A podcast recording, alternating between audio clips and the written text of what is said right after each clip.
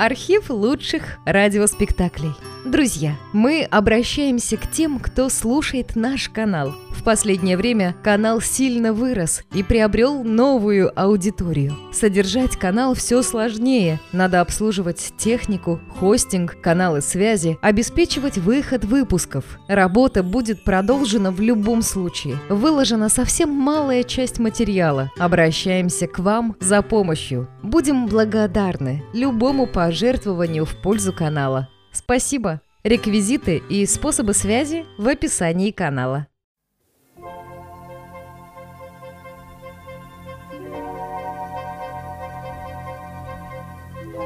Радиопостановка «Аэлита»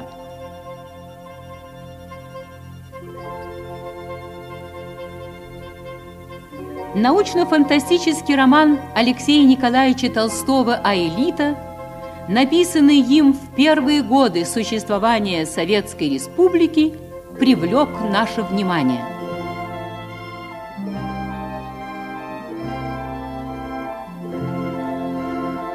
Еще в начале 20-х годов замечательный советский художник слова Алексей Толстой мечтал о полете русских людей в космос –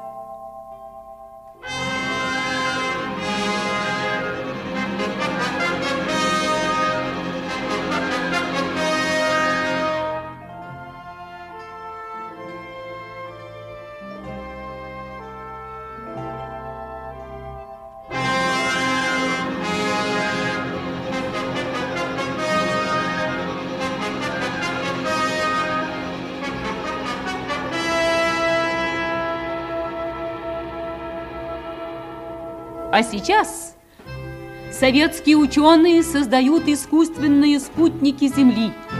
И недалек тот день, когда наш народ проложит надежные пути к звездам.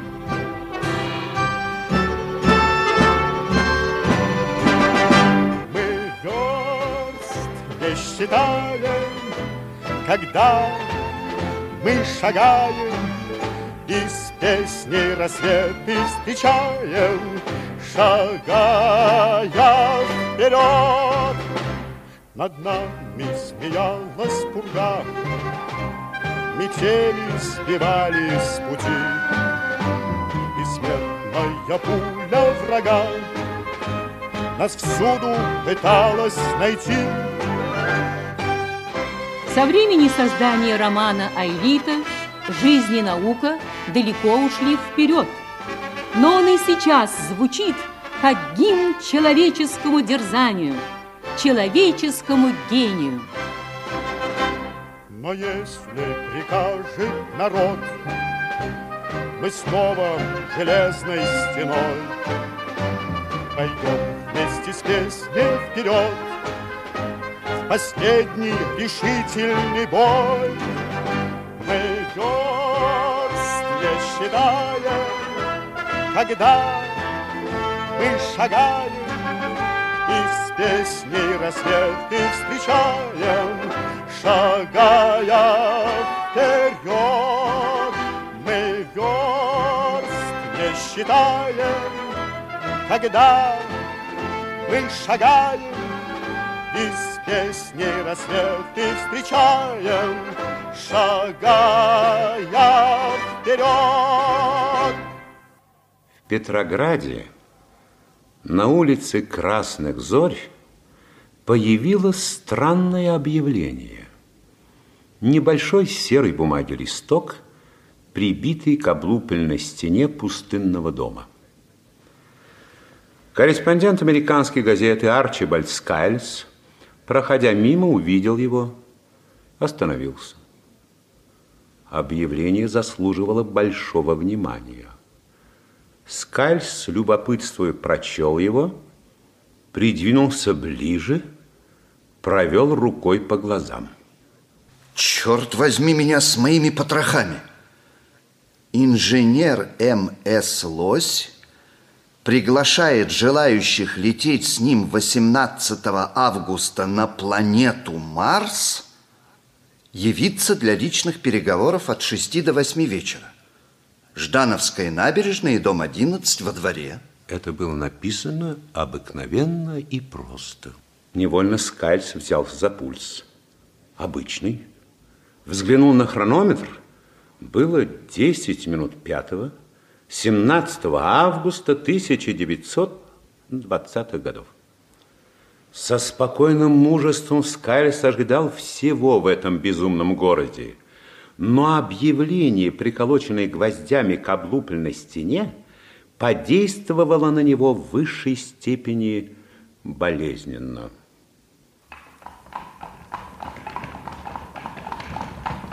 Дул ветер по пустынной улице Красных Зорь. Окна многоэтажных домов, иные разбитые, иные заколоченные досками, казались нежилыми. Ни одна голова не выглядывала на улицу.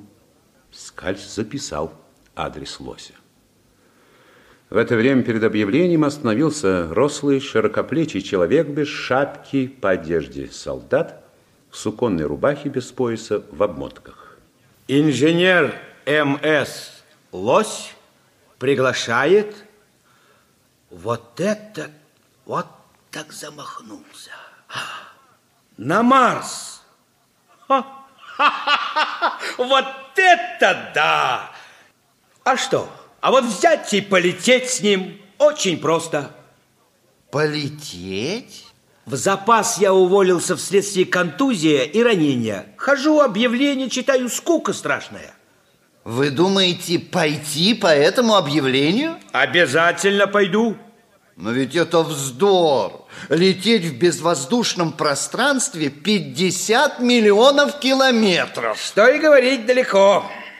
Это шарлатанство. Или бред? Все может быть. А вы сами-то кто будете? Скайльс, прищурясь, оглянул солдата, смотревшего на него с насмешкой, с непонятным выражением превосходства, вспыхнул гневно и пошел по направлению к Неве.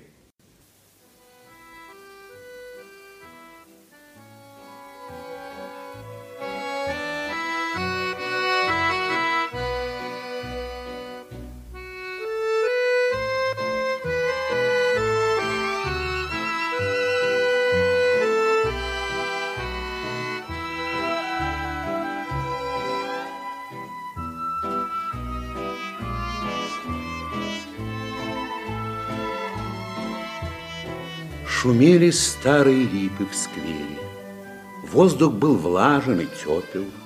На куче песку, один во всем сквере, видимо, уже давно, сидел маленький мальчик в грязной рубашке горошком и без штанов.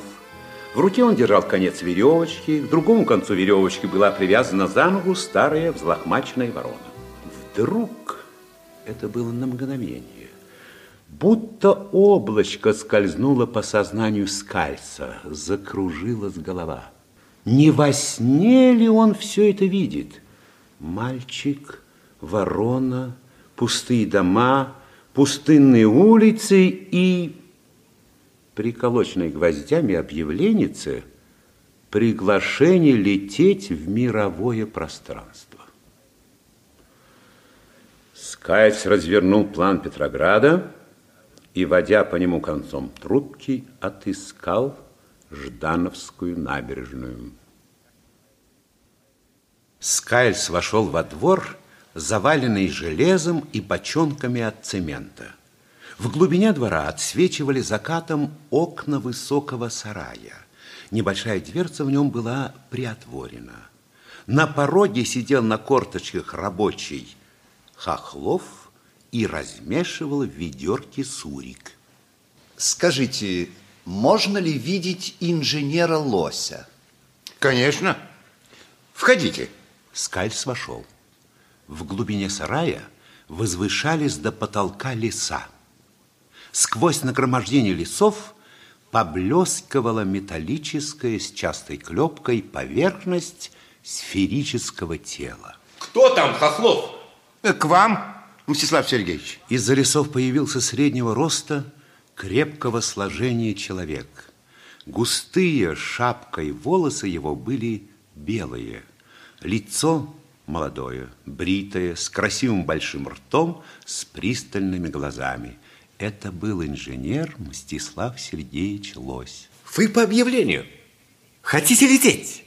Садитесь. Благодарю. Э, Видите ли, я лететь не собираюсь.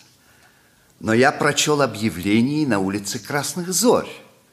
И как представитель американской прессы считаю своим долгом познакомить читателей со столь чрезвычайным и сенсационным проектом междупланетного сообщения. Жалко, что вы не хотите лететь со мной. Жалко. Через четыре дня я покидаю Землю и до сих пор не могу найти спутника. Какие вам нужны данные? Наиболее выпуклые черты вашей биографии. Ну, это никому не нужно. Ничего замечательного. Учился на медной гроши. С 12 лет на своих ногах. Молодость, годы учения, работа, служба. Ни одной черты любопытной для ваших читателей. Ничего замечательного. Ну так вот, над этой машиной работаю давно. Постройку начал два года тому назад. Все. Во сколько примерно месяцев вы думаете покрыть расстояние между Землей и Марсом? В 9 или 10 часов, я думаю, не больше. Ага. Я бы очень был вам признателен, если бы у вас было доверие ко мне и серьезное отношение к нашему интервью. Я к вашим услугам. Так вот, 18 августа Марс приблизится к Земле на 40 миллионов километров. Вот это расстояние я должен пролететь. Из чего оно складывается? Первая высота земной атмосферы 75 километров. Второе расстояние между планетами в безвоздушном пространстве 40 миллионов километров. Третья высота атмосферы Марса 65 километров. Для моего полета важны только эти 135 километров атмосферы. Далее в безвоздушном пространстве я могу лететь с любой скоростью. Но есть две опасности. От чрезвычайного ускорения могут лопнуть кровеносные сосуды. И второе, если я с огромной быстротой влечу в атмосферу Марса, то мгновенно аппарат и все, что в нем превратится в газ. Поэтому мне придется сильно затормозить скорость. Со временем путешествие на Марс будет не более сложное, чем перелет из Москвы в Нью-Йорк. Благодарю вас. Мне хотелось бы дать описание вашего аппарата. Пожалуйста. Аппарат рассчитан так, что он должен иметь не менее восьми с половиной метров высоты и 6 метров в поперечнике. Построен из упругой и тугоплавкой стали. Это внешний чехол. Внутри аппарата находятся приборы наблюдения и движения, кислородные баки, ящики для поглощения углекислоты, полые подушки для инструментов и провизии. Э, Механизм движения помещается в горле. Оно отлито из металла твердостью, превосходящего астрономическую бронзу. Аппарат заряжен ультраледином, тончайшим порошком, найденным в лаборатории одного нашего завода. Сила ультраледина превосходит все до сих пор известное в этой области. Таков в общих чертах э, принцип движущего механизма. Как видите, э, это ракета. Благодарю вас. А на какие средства построен аппарат? На средства республики. Вы рассчитываете найти на Марсе живых существ? Это я увижу утром в пятницу 19 августа. Я предлагаю вам 10 долларов за строчку путевых впечатлений. Аванс 6 филетонов по 200 строк. Чек можно учесть в Стокгольме. Согласны? Жаль. Жаль, жаль, что вы не хотите лететь со мной. Ведь это в сущности так близко. Ближе, чем пешком, например, до Стокгольма. Благодарю вас. Желаю вам удачи. Лось стоял, прислонясь плечом к раскрытым воротам.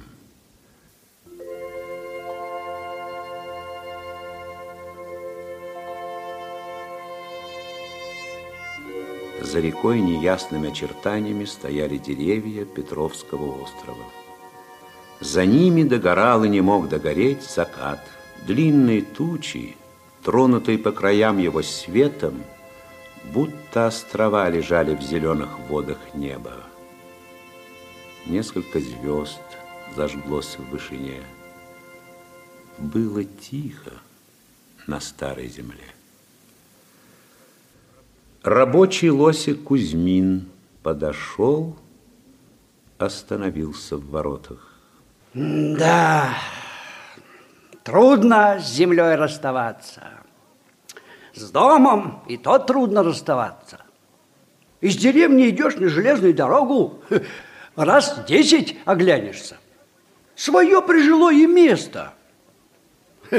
А землю покидать, ай-яй-яй. Вскипел чайник. Иди, Кузьмин, чай пить. Да, так-то. Рабочие Хохлов и Кузьмин сели в стороне и пили чай. Жалко мне его. Таких людей сейчас почти что и нет. А ты погоди его отпевать. А мне один летчик рассказывал. Поднялся он на 8 верст. Летом, заметь. А масло все-таки замерзло у него в аппарате. А выше лететь, да там холод, тьма. А я говорю, погоди отпевать. Да лететь с ним никто не хочет. Не верят. Объявление вторую неделю висит напрасно. А я верю. Долетит. Вот тот, что долетит. Вот в Европе они тогда взовьются. Кто взовьется? Кто кто взовьется? Известно кто. Эти самые.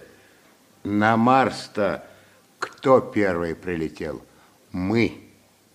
На теперь выкуси. Да, это бы здорово. Подошел лось, сел, взял кружку с дымящимся чаем. Хохлов, вы не согласитесь лететь со мной? Нет, Мстислав Сергеевич, не соглашусь. Боюсь. А вы, милый друг? Мстислав Сергеевич, да я бы... Я бы с радостью полетел. Да у меня жена больная. Ну, опять детишки. Ну, как их оставишь? Да, видимо, придется лететь одному. Охотников покинуть землю маловато. Да. Лось оперся локтями о колени и глядел на угли. Лицо его в эту минуту казалось утомленным. Видимо, он весь отдыхал от длительного напряжения воли.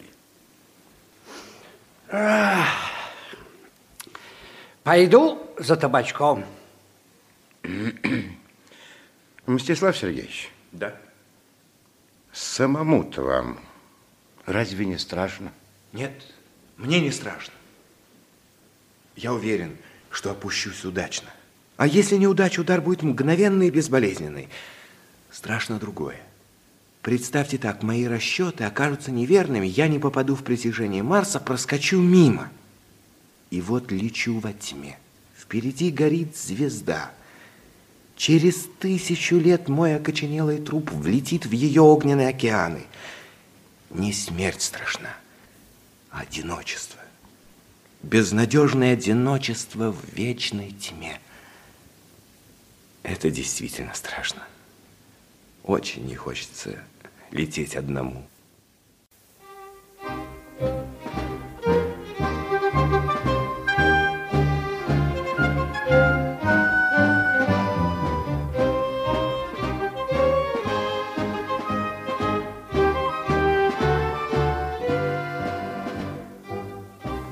Вячеслав Сергеевич, к вам Кто?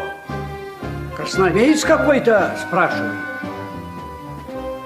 Вслед за Кузьминым вошел человек в рубашке без пояса, читавший объявление на улице Красных Зорь. Здравствуйте. Здравствуйте. Попутчик вам требуется? Да, ищу попутчика. Я лечу на Марс. Знаю. В объявлении сказано. Мне эту звезду показали давеча. Далеко, конечно. Условия какие, хотел я знать, жалования, харчи. Вы семейный? Женатый, детей нет. Семью обеспечим. Жалование выдается вперед деньгами и продуктами. Так. Так. э, а это... Как вам известно, люди там или, или чудовища какие обитают, а? По-моему, там должны быть люди, что-нибудь вроде нас. Приедем, увидим. Дело вот в чем. Уже несколько лет на больших радиостанциях в Европе и Америке начали принимать непонятные сигналы. Так. Сначала думали, что это следы бурь на магнитных полях Земли. Но таинственные звуки были слишком похожи на азбучные сигналы. Кто-то настойчиво хочет с нами говорить. Откуда? На планетах, кроме Марса, не установлено пока жизни. Сигналы могут идти только с Марса. Видимо, там есть возможность установить огромной мощности радиостанции. Марс хочет говорить с Землей. Пока мы не можем отвечать на эти сигналы, но мы летим на зов. Ух, чё? Трудно предположить, что радиостанции на Марсе построены существами, не похожими на нас. Марс и Земля – два крошечные шарика, кружащиеся рядом. Для нас и для них один закон. Всюду возникает жизнь, и над жизнью всюду царствует человекоподобный. Нельзя создать существо более совершенное, чем человек. Их, чё? Еду, еду с вами, еду. Когда приходить с вещами? Завтра я должен вас ознакомить с аппаратом. Э, Ваше имя, э, отчество, фамилия? Гусев Алексей Иванович. Занятие? Ну, я грамотный автомобиль, ничего себе знаю. Ага. Летал на аэроплане наблюдателем, А. с 18 лет воевал. Вот все мое и занятие. Имею ранение, теперь нахожусь в запасе. Так, хорошо. Их, черт! По совести говоря, я бы сейчас полком должен командовать. Характер неуживчивый. Ну, ну и дела были за эти семь лет. Был и в коннице Буденова. В последний раз ранен, когда брали перекоп. Провалялся после этого без малого год по лазаретам. Выписался. Вот тут, тут уж эта самая девушка-то и подвернулась. Женился. Жена у меня хорошая, жалко ее. Но, но дома жить не могу. Дело хочу настоящего так, чтобы душа горела. Вы уж, пожалуйста, Мстислав Сергеевич, возьмите меня с собой. Я вам там, на этом Марсе, пригожусь. Ну, очень рад, беру. До свидания, до завтра. До завтра. До Их, завтра. черт, вот это да! Дорогой своей фронтовой Прошли мы сквозь бури войны И были любою порой Великой кому не верны Мы верст не считаем Когда мы шагаем и с песней рассветы встречаем, шагая вперед.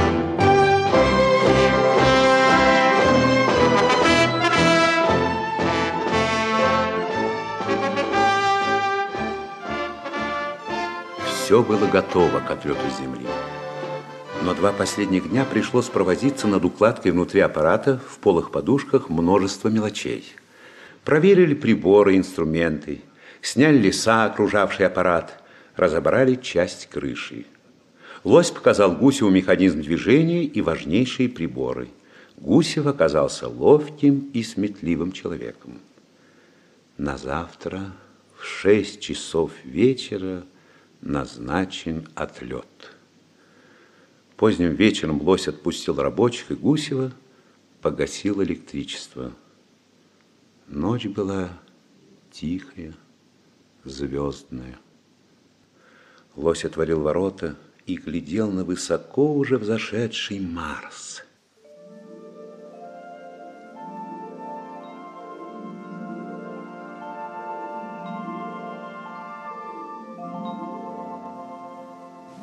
Новый дивный мир. Быть может, давно уже погасший или фантастический, цветущий и совершенный.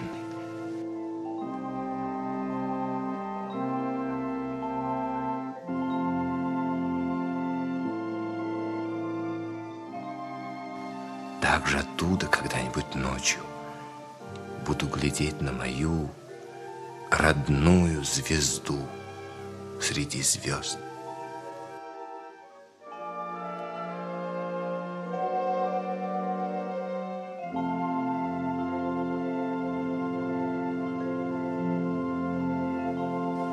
Лось долго стоял в воротах.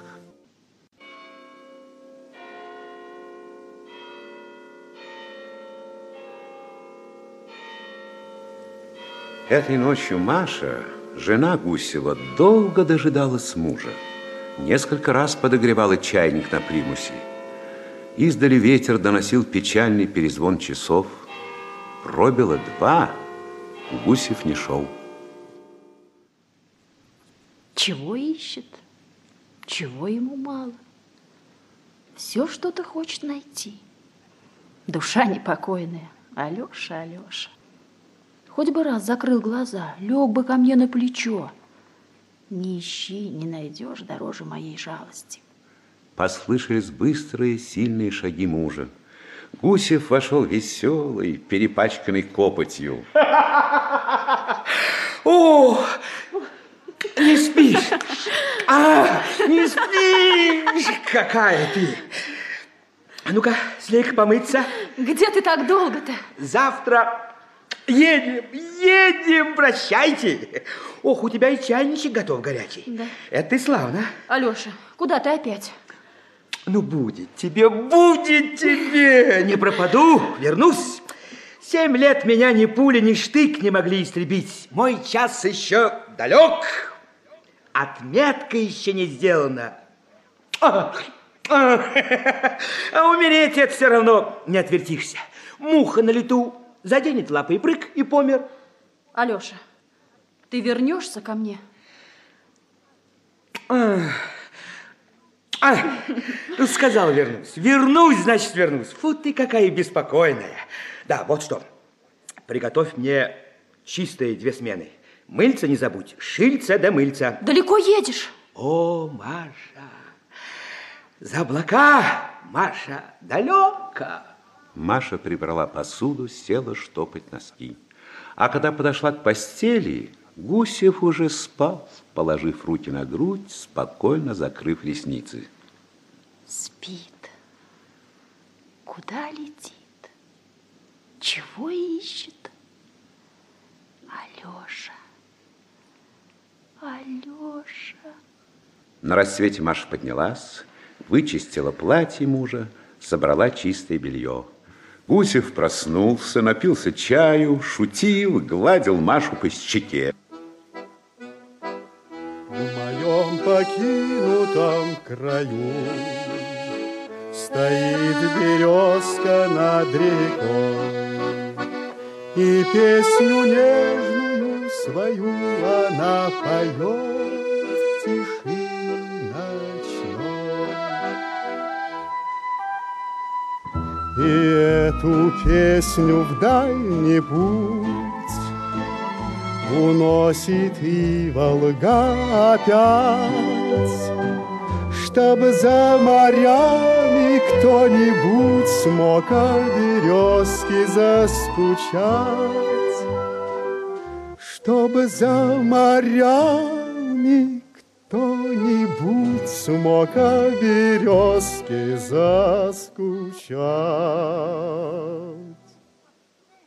Ну, а, ну, ну, не унывай. Смотри веселей, Маша. Пиши! Так она и не поняла, куда он уезжает. Перед мастерской лося стал собираться народ. Шли с набережной, бежали со стороны Петровского острова, сбивались в кучки, поглядывали на невысокое солнце, пустившее сквозь облака широкие лучи. Что этот народ собирается? Убили кого? На Марс сейчас полетят. Что рассказываете? Кто полетел? Двоих бандитов из тюрьмы взяли, запечатают их в стальной шар и на Марс для опыта. Бросьте вы врать в самом деле. Ах, сволочи, людей им не жалко. То есть кому это им? А вы, гражданин, не цепляете. Бросьте, товарищи, тут в самом деле историческое событие, а вы, леший, знаете, что говорите. Гражданин, гражданин, долго нам еще ждать? Как солнце сядет, так они и взовьются. Закат багровым светом разлился на полнеба. И вот, медленно раздвигая толпу, появился большой автомобиль губы с полкома. Толпа затихла, раздвинулась. Члены исполкома, Академики, инженеры, журналисты окружили аппарат. Лицо Лоси было бледно, глаза как стеклянные. Он взглянул на часы. Все готово. Пора. Товарищи, я думаю, что удачно опущусь на Марсе. Я уверен, пройдет немного лет, и сотни воздушных кораблей будут бороздить звездное пространство. Вечно, вечно толкает нас дух искания. До свидания, товарищи. Прошу как можно дальше отойти от аппарата.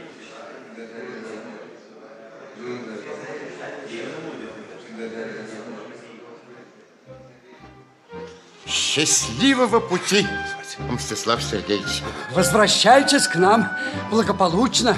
Спасибо вам, друзья. Прощайте. Бывайте здоровы, ребята. До свидания. До свидания. До свидания. Хохлов, До свидания. Хохлов, к жене зайди, не забудь.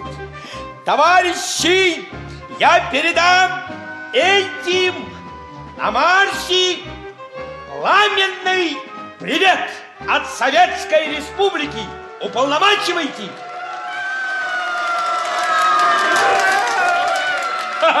Порядок уполномочили. Бось и Гусев полезли в люк. Дверца силой захлопнулась за ними. Завинтив входной люк, лось сел против Гусева. Летим, Алексей Иванович? Пускайте. Лось взялся за рычажок реостата и слегка повернул его. Внимание! Мотор!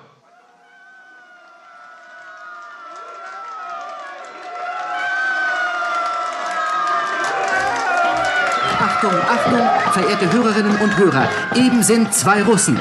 Here's the latest news item from Russia. From Russia it is announced. Les Russes entreprennent un voyage dans la planète Mars. L'ingénieur Loss, Gousseff, Gousseff, Mars. Les Russes entreprennent un voyage dans la planète Mars. Loss, Gousseff, Gousseff, Mars. Leading political figures in the USA consider Loss tests to be monstrous experiments. A well-known scientist and professor entitled The Russians' Flight to Mars.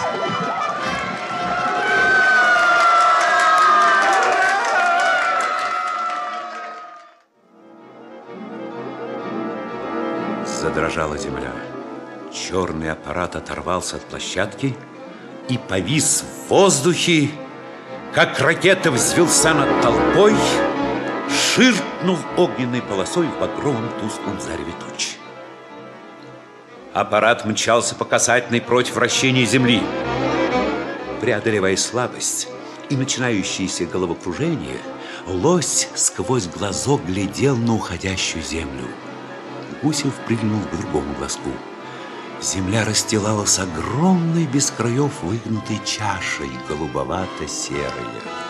Кое-где, точно острова, на ней лежали гряды облаков. Это был Атлантический океан. Понемногу чаша суживалась, уходила вниз. Правый край ее начал светиться, как серебро, на другой находила тень. И вот чаша уже казалась шаром, улетающим в бездну. Прощай, матушка! Боже-то на тебе! Гусев поднялся, но вдруг зашатался, повалился на подушку. Рванул ворот. Помираю. Мстислав Сергеевич, мочи нет. Держись, держись, брат. Лось чувствовал, сердце бьется чаще, чаще. Уже не бьется, трепещет мучительно. Бьет кровь в виски, темнеет свет. Он пополз к счетчику. Стрелка стремительно поднималась, отмечая невероятную быстроту. Кончился слой воздуха. Уменьшилось притяжение. Аппарат с каждой минутой, набирая скорость, сумасшедшей быстротой уносился в мировое ледяное пространство. Прощайте. Все. Помираю. Лось, ломая ногти, едва повернул рычажок реостата. Сердце стало.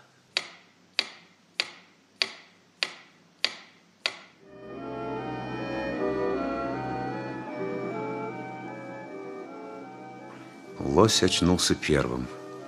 Грудь резала, голова кружилась, сердце шумело, как волчок.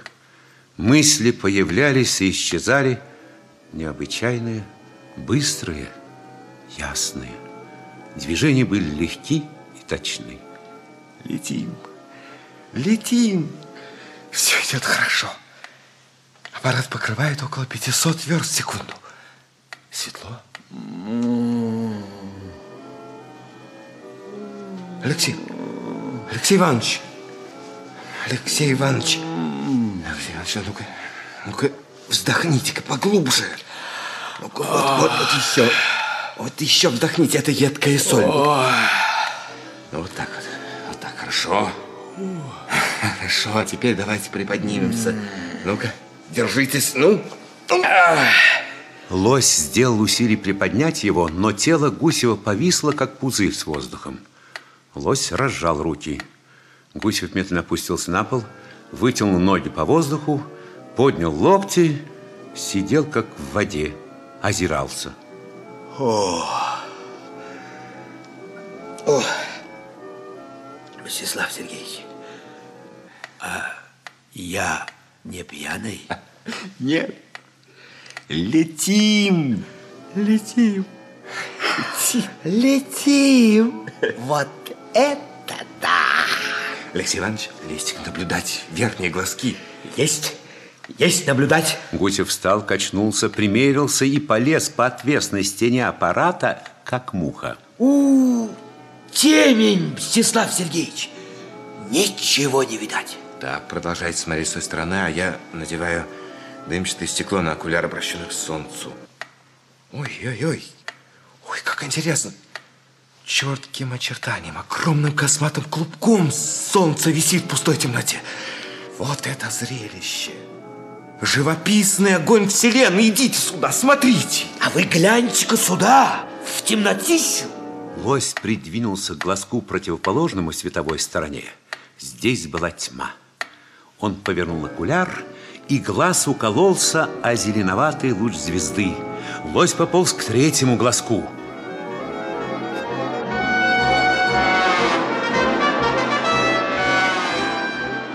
Вдруг ударило в бок аппарата.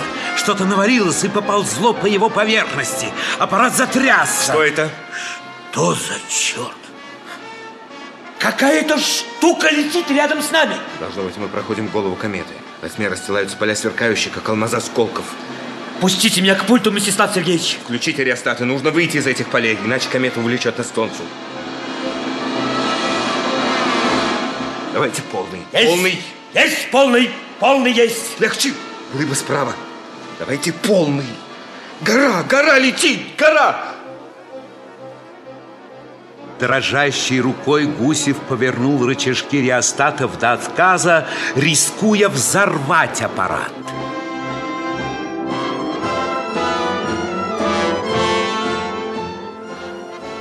Проскочили. Ходу, ходу, Алексей Иванович. Алмазные поля остались далеко внизу.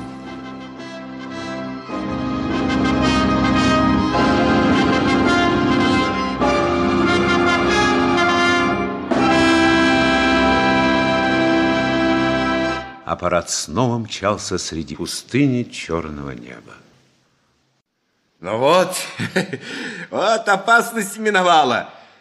Теперь траектория полета правильная. Ставьте рычаги на средний. Поставил. Ух, ну и жарище у нас. Аппарат сильно нагревается с одной стороны солнцем. Я включаю охлаждение. Гусев отделился от стены и повис в воздухе. Раскорячился лягушкой и, ругаясь шепотом, силился приплыть к другой стене. Лось отделился от пола и тоже повиснул, держась за трубку глазка, глядел на серебристый, ослепительный диск, возникший перед ними планеты. Глядите. Вроде как луна перед нами. Марс.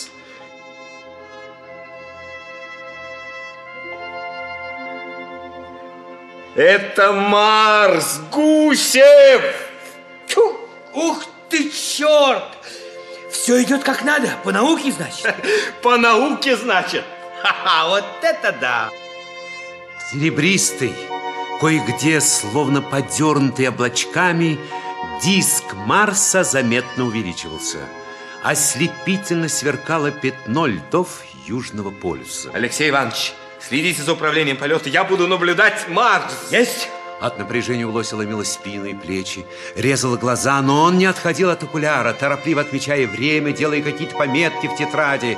Вдруг диск Марса дрогнул и поплыл в окуляре глазка. Лось кинулся к реостатам. Попали, Алексей Иванович, притягиваемся, падаем! Ура! Ура вам, Мстислав Сергеевич! Аппарат поворачивался к планете. Лось выключил двигатель. Перемена скорости была теперь менее болезненная. Но наступила тишина настолько мучительная, что Гусев уткнулся лицом в руки, зажал уши.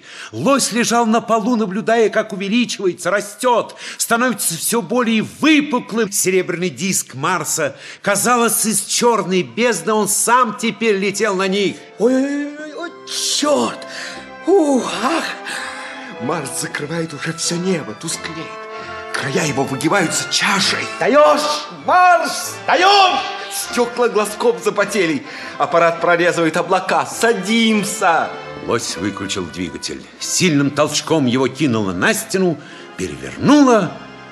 Аппарат грузно сел и повалился на бок.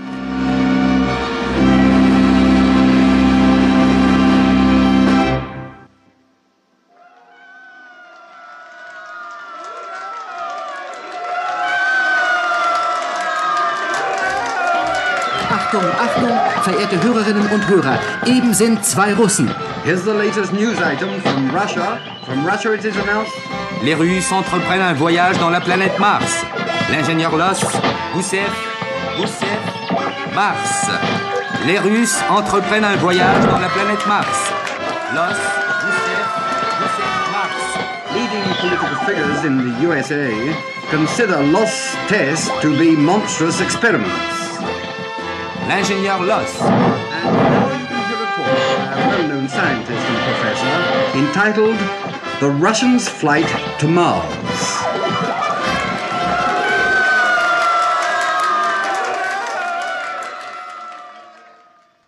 Колени тряслись, руки дрожали, сердце замирало. Придя немного в себя, лось и гусев высунули наружу полуживую мышь, привезенную из земли.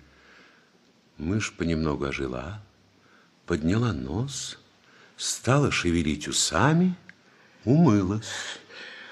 Значит, воздух годен для жизни. Ясно. Давайте и мы наружу. Ну, Алексей Иванович, с благополучным прибытием. Вылезаем. Обождите, обождите.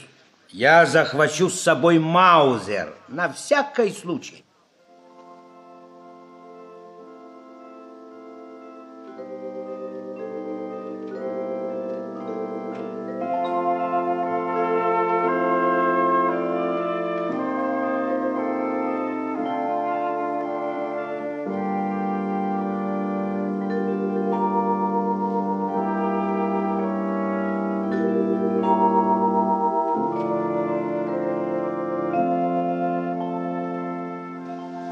Темно-синее, как море в грозу.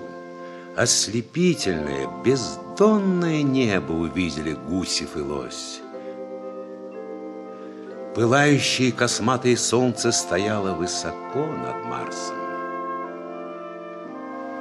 Потоки хрустального синего света были прохладны, прозрачны от резкой черты горизонта до зенита.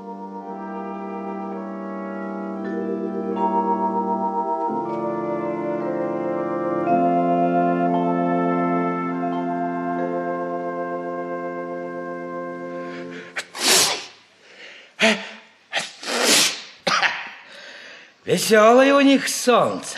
Как чувствуете себя? Целебно. Целебно, Мстислав Сергеевич. Ей-ей. А вы? Покалывает грудь, стучит кровь в висках. Но дышится легко, воздух тонок и сух. Ну и ну. Да, славно тут, совсем неплохо.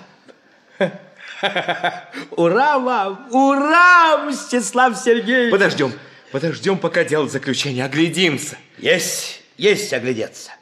Аппарат лежит на оранжево-апельсиновой плоской равнине. Горизонт совсем близок, подать рукой. Почва вся в больших трещинах. Повсюду на равнине стоят большие кактусы, точно семисвечники, бросают резкие лиловые тени. Чудно. Как вам шагается, Мстислав Сергеевич? Идти необычайно легко, хотя ноги вязнут по щиколку в рассыпающейся почве. Огибая жирный высокий кактус, лось протянул к нему руку. Растение, едва его коснулись, затрепетало, как под ветром, и бурые его мясистые отростки потянулись к руке. Гусев стукнул ногой ему под корень. Эх ты, повалился.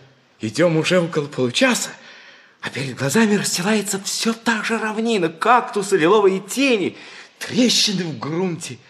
Черт, на что это все похоже? А, ну да. Ха!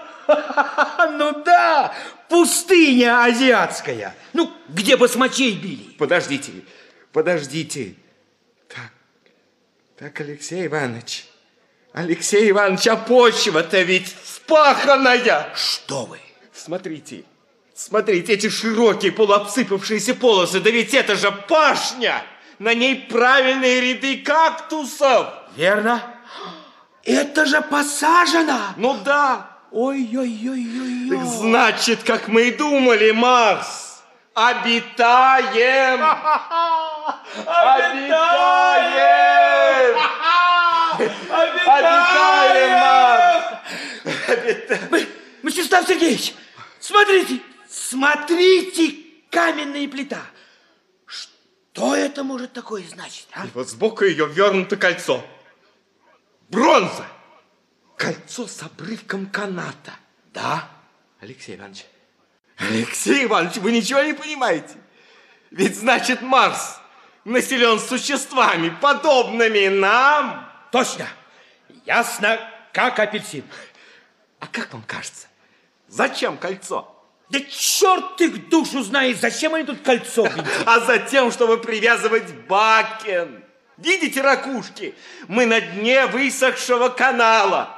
Да-да-да-да-да-да-да, действительно, насчет воды тут плоховато. А, смотрите, а, смо смотрите, живность!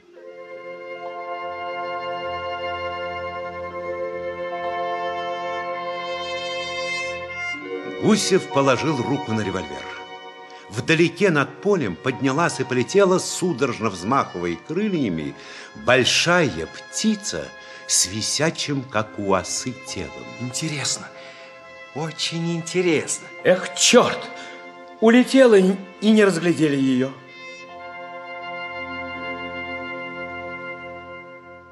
Кактусы становились выше, гуще, добротнее. Из-под ног выбегали животные, похожие на каменных ящериц, многоногие, ярко-оранжевые, с зубчатым хребтом. Несколько раз в гуще лапчатой заросли скользили, кидали в сторону какие-то щетинистые клубки. Что за чертовщина? Поймать, а? Осторожно, Алексей Иванович, не спешите. Да. Эх, вернуться нам надо, поесть, передохнуть, умаемся. Тут ни одной живой души нет. Да. Да-да, до чего вокруг пустынно и печально сердце сжимается. На, заехали. Пустыня. Они спустились с откоса, пошли к аппарату и долго блуждали, разыскивая его среди кактусов. Эй, эй, кто там у аппарата? Так вашу эдак стрелять буду. Кому кричить? Видите, видите, аппарат поблескивает. Ну да, вижу теперь, да, ну, да. А вон, вон, правее его сидит. вижу. Они, спотыкаясь, побежали к аппарату. Существо около него запрыгало между кактусами, подскочило, раскинуло длинные перепончатые крылья, с треском поднялось и, описав круг, взмыло над людьми. Это было то самое, что давеча они приняли за птицу. Гусев повел револьвером, ловчась срезать на лету крылатого зверя, но лось вышиб у него оружие. С ума сошел! Это марсианин! Лось вынул платок и начал махать странной птице. Мстислав Сергеевич, поосторожней, как бы он в нас чем-нибудь оттуда не шарахнул. Спрячьте, говорю, револьвер, спрячьте. Большая птица снижалась. Теперь ясно было видно человекообразное существо, сидящее на стуле летательного аппарата. Показалась голова марсианина в шапке яйцом с длинным козырьком. На глазах очки. Лицо коричневого цвета, узкое, сморщенное, с острым носом. Он разевал большой рот, пищал что-то, наконец снизился шагах в тридцати от людей.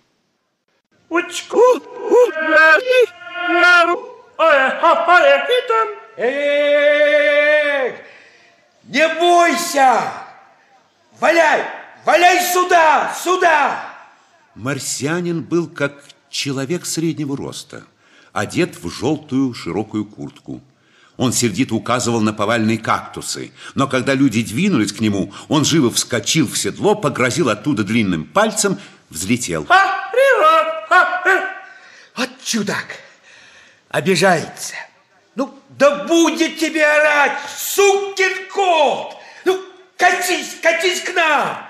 Не обидим! Алексей Иванович, перестаньте ругаться, он не понимает по-русски. Сядьте, иначе он не подойдет. Лось и Гусев сели на горячий грунт. Лось стал показывать, что хочет есть и пить. Гусев закурил папироску. Марсианин некоторое время глядел на них, затем отвязал от седла мешок, кинул его в сторону людей, поднялся кругами на большую высоту и быстро ушел на север, скрылся за горизонтом. Вот сукин кот, струсил подойти. А ну-ка, что он там кинул в мешке? Ага, так, две металлические коробки и еще вот что плоский сосуд с жидкостью. Давайте откроем коробки. Сейчас. Глядите-ка, что в них? Здесь какое-то желе, сильно пахучее. А, а в этой студенистые кусочки, похожи на рахат лукум. Надо понюхать. Угу. Фу, черт, скажите, что едят? Я не знаю, как вы, а я закушу своим. А знаете, Алексей Иванович, сколько времени мы не ели? Со вчерашнего вечера, Мстислав Сергеевич. Перед отлетом я картошки наелся. А не ели мы с вами, друг милый, 23 или 24 дня. Сколько? Вчера в Петрограде было 18 августа. А сегодня в Петрограде 11 сентября. Вот чудеса какие. Это вы мне голову оторвите, не пойму, Мстислав Сергеевич. А это так. Вылетели мы в 7. Сейчас, видите, 2 часа дня. 19 часов тому назад мы покинули Землю по этим часам. А по часам, которые остались у меня в мастерской, прошло около месяца. Чудно и непонятно. Но я верю вам, что это так. Ай-яй-яй. Мстислав Сергеевич, а как вы думаете насчет этого питья? Мы как, не отравимся? А? Я попробую.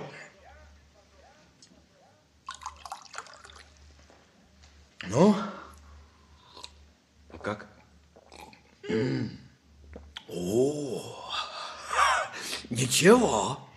Пить можно. А!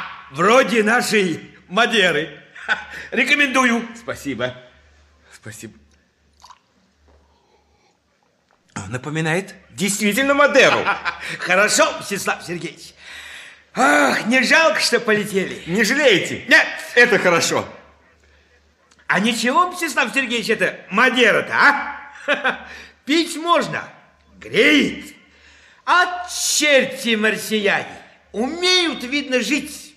Знают, что к чему. Интересные летательные приспособления у них. Мы на Земле до этого не дошли.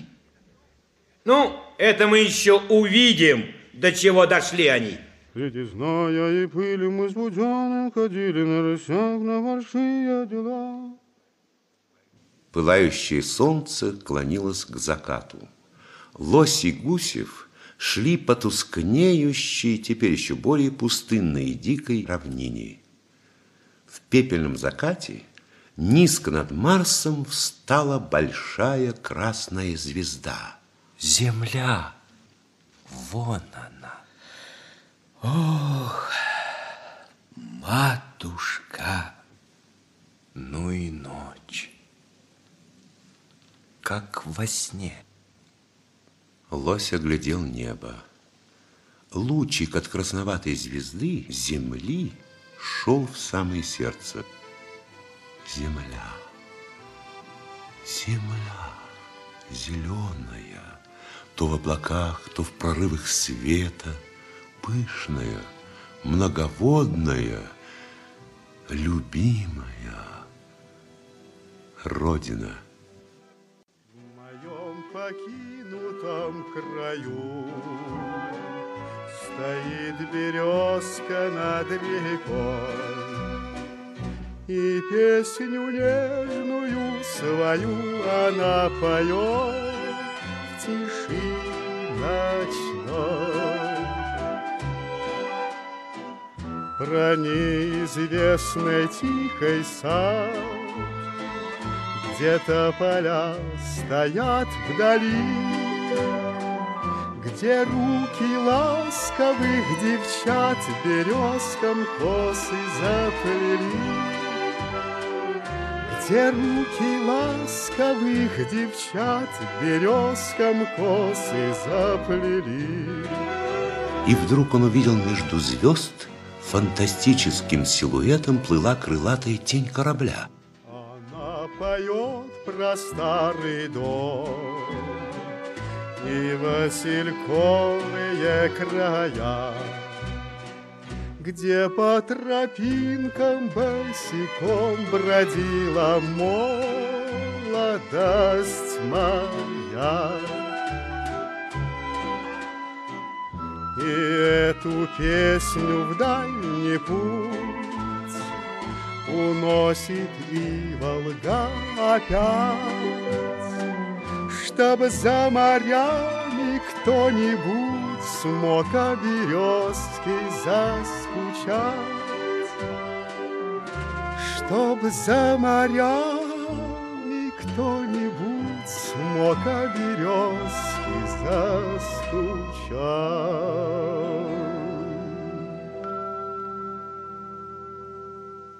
Тень воздушного корабля исчезла.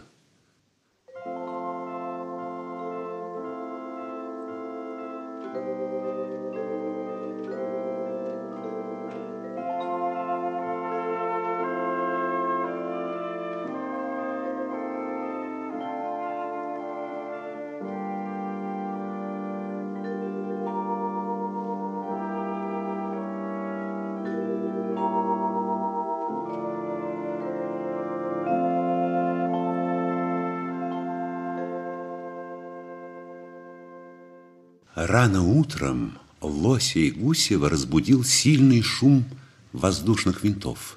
Над головой в утреннем розовом небе спускался весь залитый солнцем летучий корабль.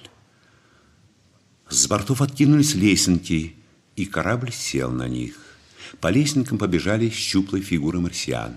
Они были в одинаковых яйцевидных шлемах, в серебристых широких куртках с толстыми воротниками. В руках у каждого было с диском посредине автоматическое ружье. Оружие, чудаки, как бабы держат. Лось стоял у аппарата, сложив руки на груди, улыбаясь, рядом широкоплечий Гусев. Последним с корабля спустился марсианин, одетый в черный, падающий большими складками халат. Открытая голова его была лысая, безбородое узкое лицо голубоватого цвета. Он прошел мимо двойного ряда солдат, приблизился к людям, поднял к небу маленькую руку в широком рукаве и сказал Толцету! Земля! Земля! Товарищи из Советской России! Мы русские! Мы, значит, к вам! Здравствуйте! Мы вас не обижаем, а вы нас не обижаете! Мстислав Сергеевич, они ни черта по-нашему не понимают. Марсианин легким движением руки указал на солнце. Солнце! Солнце! Марсианин указал на почву, развел руками, как бы обхватывая шар. Тума! Марс! Марсианин подошел к аппарату. Долго, со сдержанным удивлением рассматривал огромное стальное яйцо, затем поняв, видимо, его принцип, быстро повернулся к лосю, потемневшими, увлажненными глазами глянул ему в глаза, рукою закрыл лицо и поклонился низко. Аю! Аю! Аю! Аю! Аю! Утара шоха, даци тумара геотолце. Марсианин указал Лосю и Гусеву на корабль. Солдаты придвинулись, стали кругом.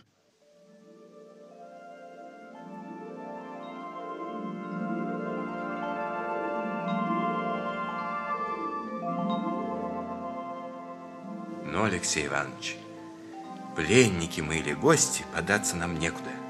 Приглашают.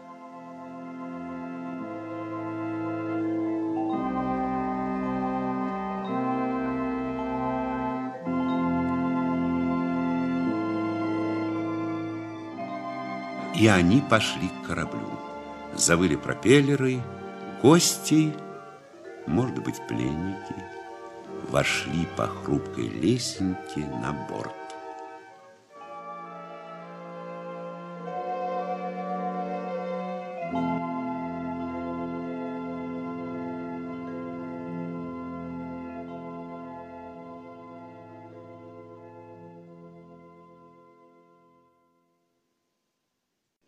Радиопостановка «Аэлита». Часть вторая.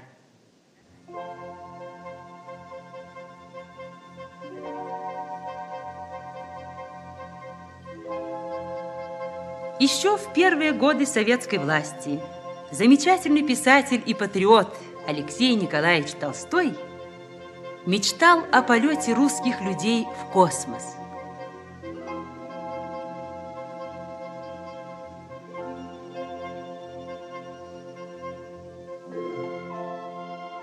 Герой его научно-фантастического романа «Аэлита», написанного в начале 20-х годов, молодой инженер Мстислав Сергеевич Лось изобретает первый в мире космический ракетный аппарат и готовится к полету на Марс.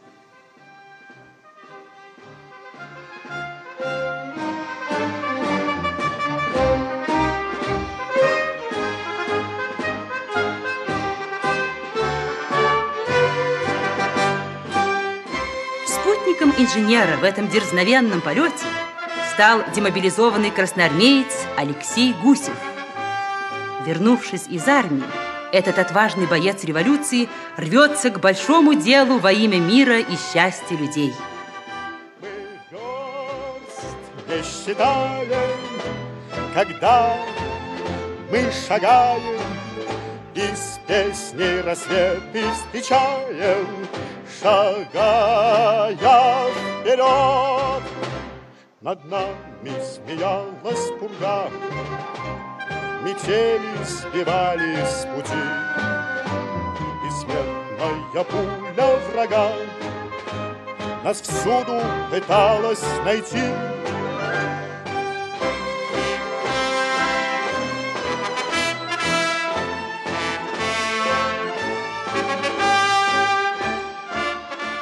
Лось и Гусев удачно опустились на далекой планете. Как и думали русские ученые, Марс оказался обитаем. Марсиане восхищены подвигом двух русских смельчаков. Они пригласили их в свой летательный корабль. Лось и Гусев поднялись в воздух и полетели над Марсом.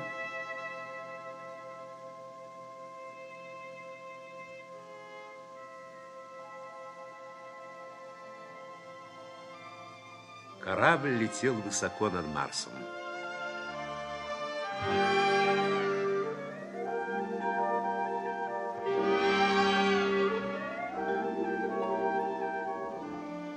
Лось и лысый марсианин остались на палубе. Гусев сошел внутрь корабля к солдатам. В светлой, соломенного цвета рубке он сел на плетеное кресло и некоторое время глядел на востроносых, щуплых солдатиков, помаргивающих, как птицы, рыжими глазами. Затем вынул заветный портсигар, хлопнул по крышке. Ну, покурим, товарищ. Угощайте.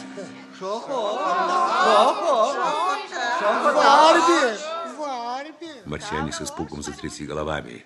Когда же Гусев закурил, солдаты в величайшем страхе попятились от него, с ужасом глядели, как Шоха глотает дым.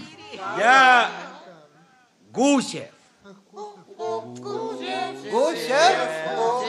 От гусей. От гусей, значит. Га, га, га, га, га, га. Здоровенные такие птицы на земле есть. Да вы таких сроду и не видали. Зовут меня Алексей Иванович. А, да, Алексей Иванович. Я не только полком, конной дивизией командовал. У, страшный герой, ужасный.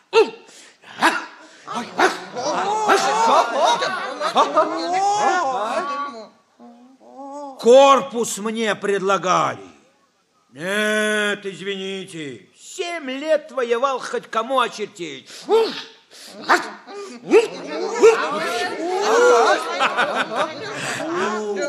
Ребята, ребята, а тут Мстислав Сергеевич меня зовет. Умоляет, Алексей Иванович, без вас хоть на Марс не лети. Ну вот, значит, здрасте. Шоха, Шоха, Шоха, Шоха, Томира. Марсиане слушали, дивились. Один принес фляжку с коричневой мускатного запаха жидкостью. Марсиане выпили и залопотали. Гусев хлопал по их спинам, шумел. Выпить, я вижу, вы не дураки. Ну, а песни, песни петь умеете? Нет? Не понимаете? Ну, ну вот так, умеете? Шел дорогами солдат много долгих лет подряд, И в жару он, и в мороз где-то шел, а где-то полз, но смех загорел. Давай, давай, подтягивайте, подтягивайте, чего? Шел дорогами солдат много долгих лет подряд, И в жару он, и в мороз где-то шел, а где-то полз. Но смех за грех он не считал, И смех солдату помогал. Эх, помогал, и смех солдату помогал. Эх, смех помогал. Был сапог его худым, а живот всегда пустым. Пуля дура много раз за солдатом вслед на лаз. Но смех за грех он не считал, и смех солдату помогал. Эх, помогал, и смех солдату помогал. Эх, смех помогал. И тонул он и горел, всем смертям в глаза глядел. Шли за ним две сотни бед, да всегда один ответ. Но смех за грех он не считал, и смех солдату помогал. Эх, помогал, и смех солдату помогал. Эх, смех помогал. Тем временем лось, облокотившись о решетчатый борт корабля, глядел на уплывающую внизу унылую холмистую равнину. Марсианин подал знак, и корабль взмыл вверх, летел теперь к вершинам зубчатых гор. Скоро горный хребет кончился. На северо-западе, сквозь прозрачные зыбкие волны зноя, виднелась канареечно-желтая равнина, блестели большие воды. Марсианин протянул руку в направлении туманной чудесной дали и улыбнулся. Азора! Пролезанные полноводными каналами, покрытые оранжевыми кустами растительности, веселыми канареечными лугами, Азора, что означало радость, походила на те цыплячьи весенние луга, которые вспоминаются во сне в далеком детстве.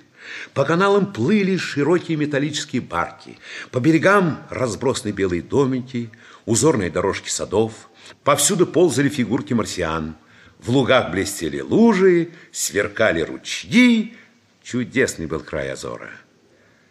Равнина стала переходить в невысокие мягкие холмы. За ними проступали глуповатые очертания решетчатых башен.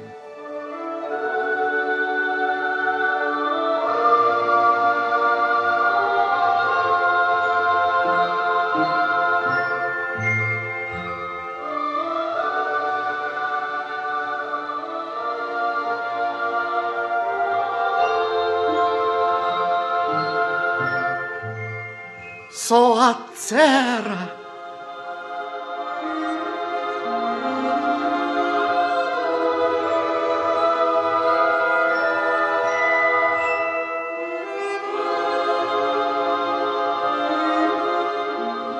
Гусев, идите сюда скорее. Есть!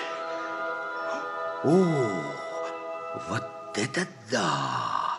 Вот так размахнули марсиане цивилизацию. Соцера.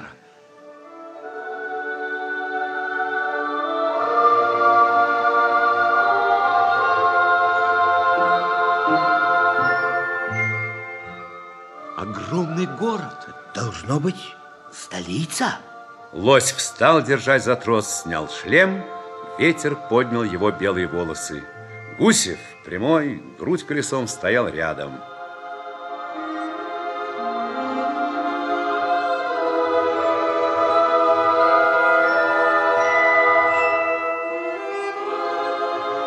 Голубоватые очертания Сацеры плыли навстречу. Смотрите, уступы плоских крыш, решетчатые стены, покрытые зеленью, овальные зеркала прудов, прозрачные башни. Ну и город, силища. Ой-ой-ой, что это? Что это? Сколько черных точек летит над городом?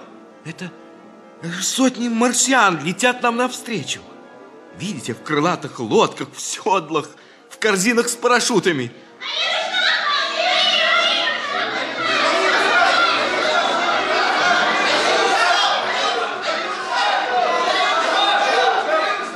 Глядите, глядите, Мстислав Сергеевич, вон сверху вниз падает в корзине толстяк в полосатом колпаке. Варби, Варби, чабра, вош, Вида- Видали? Он смешной какой. А вон приближается вся в цветах плетеная лодка. Три женских большеглазых бледных лица, голубые чепцы, голубые летящие рукава, златотканные шарфы.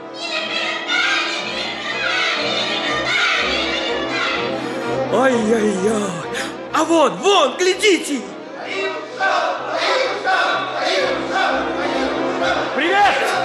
Привет, здравствуйте, привет, как вас? Ой, сколько цветов, охапки! Охапки цветов летят на нас из лодок. Спасибо, друзья!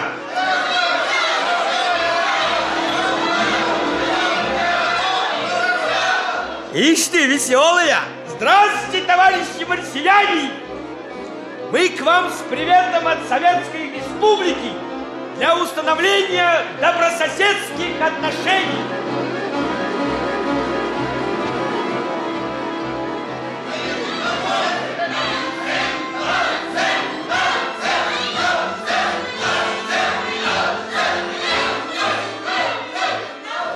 Ветра в крыльях, сверкание золота, пестрота одежд в воздушной синеве. Внизу пурпуровая, то серебристая, канареечная листва парков, сверкающие отблесками солнца окна уступчатых домов. Все было как сон. Эх ты, мать честная! Корабль проплыл над висячими садами и плавно опустился на большую круглую площадь. Сел у высокого и тяжелого, как пирамида, мрачного здания из черно-красного камня.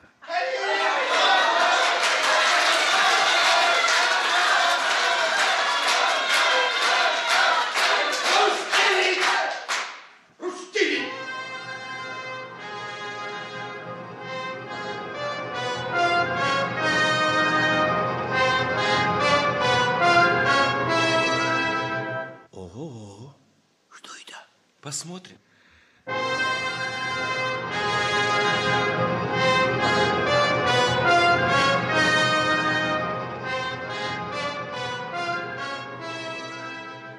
На широкой лестнице появилась кучка марсиан в черных халатах.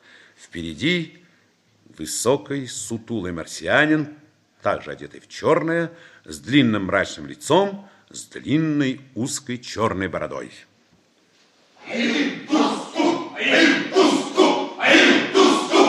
Кто же это будет у них? Посмотрим. Шохо, Талцетл. Уставился.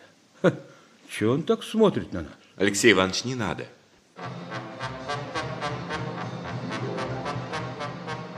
Утара, Кирилли, Шохо, Талцетл. Поверьте мне, Мстислав Сергеевич, он готов нас сожрать заживо. Тысячи чертей. Да, он, безусловно, не в духе. Кири! Кирима! Корабль, грузно отделившись от площади, поплыл над городом в северном направлении.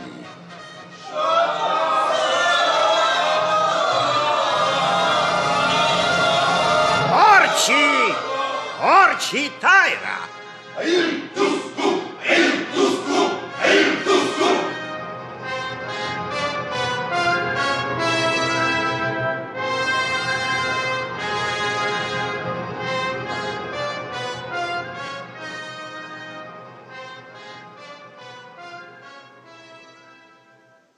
Саацера утонула далеко за холмами. Корабль сел на луг, покато спускавшийся к темным и пышным зарослям. Лось и Гусев вместе с лысым их спутником пошли по лугу к роще. Дорожка сгибала к озеру. В излучине берега, с боков мшистой лестницы, спускавшейся в озеро, возвышались две огромные сидячие статуи, поросшие ползучей растительностью. Пряный, сладкий зной кружил голову. Опустились на озеро желтые птицы и распушились, отряхиваясь под радужным фонтаном воды. Гусев остановился. Мстислав Сергеевич! Да? А мы с вами не во сне?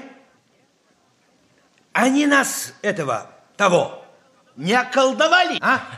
Нет, друг мой, это все реальное. Да уж, больно все это непривычно. Все цвета наоборот. Нет, мы во сне. Листва и вдруг голубая, трава золотая, кустарник красный, как небо на закате. Нет, Мстислав Сергеевич, мы во сне. Да, чертовски, бешено красиво. А тишина, пьянящая, хрустальная, а краски, краски... В это время на ступенях лестницы появилась молодая женщина. Голову ее покрывал желтый острый колпачок. Она казалась юношески тонкой, бело-голубоватая, рядом с грузным очертанием статуи. Она поскользнулась, схватилась за каменный выступ, подняла голову.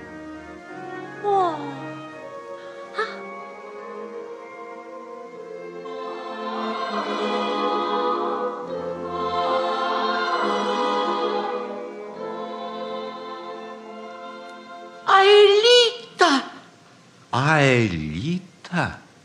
Утара. Кто ты? Аэлита? Эх ты, мать честная! Вот это королева! Кирими! Кирими! Он быстро потащил Лося и Гусева с дорожки в чащу И вот на поляне они увидели угрюмый с покатыми стенами серый дом.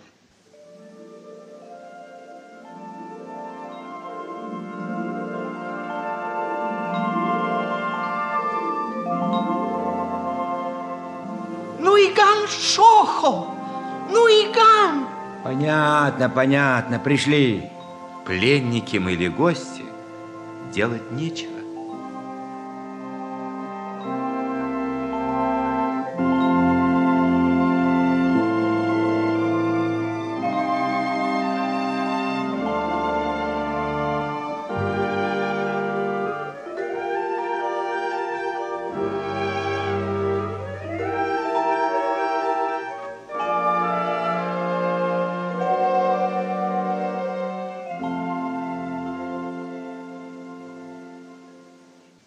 Низенький толстый марсианин в полосатом халате, управляющий домом, отвел гостей в светлые маленькие комнаты, выходившие узкими окнами в парк.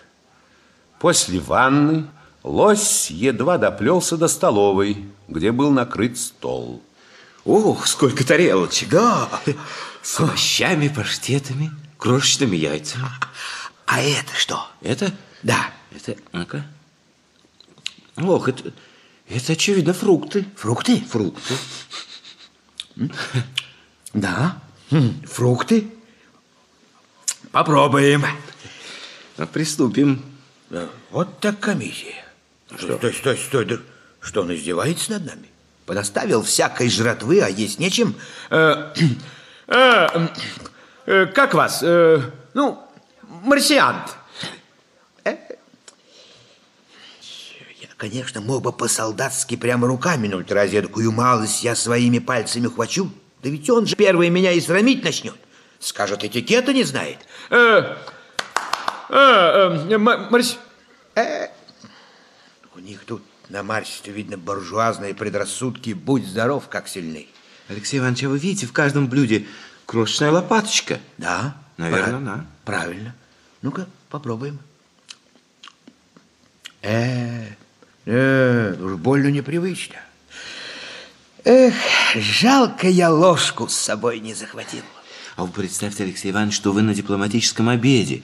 Вы представитель Советской Республики, а кругом иностранцы так. сидят. И каждое ваше слово, каждый жест имеет политическое значение. Ах, вот как. Ну, Алексей Гусев лицом в грязь не ударит. Верите? Верю. Обед шел чинно, но управляющий каменел, глядя, как люди с земли уничтожают блюдо деликатнейшей пищи. Гусев вошел во вкус. Затем их проводили в спальню, и вот уже крепкий и долгий сон овладел белыми гигантами. Они дышали и сопели так громко, что дрожали стекла, трепетали растения в углах, и кровати трещали под их не могучими телами.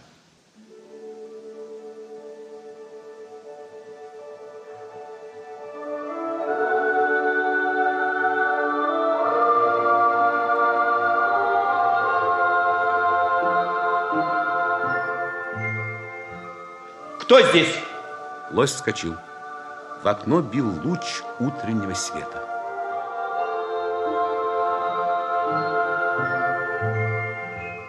Шумели листья, свистели птицы под окнами.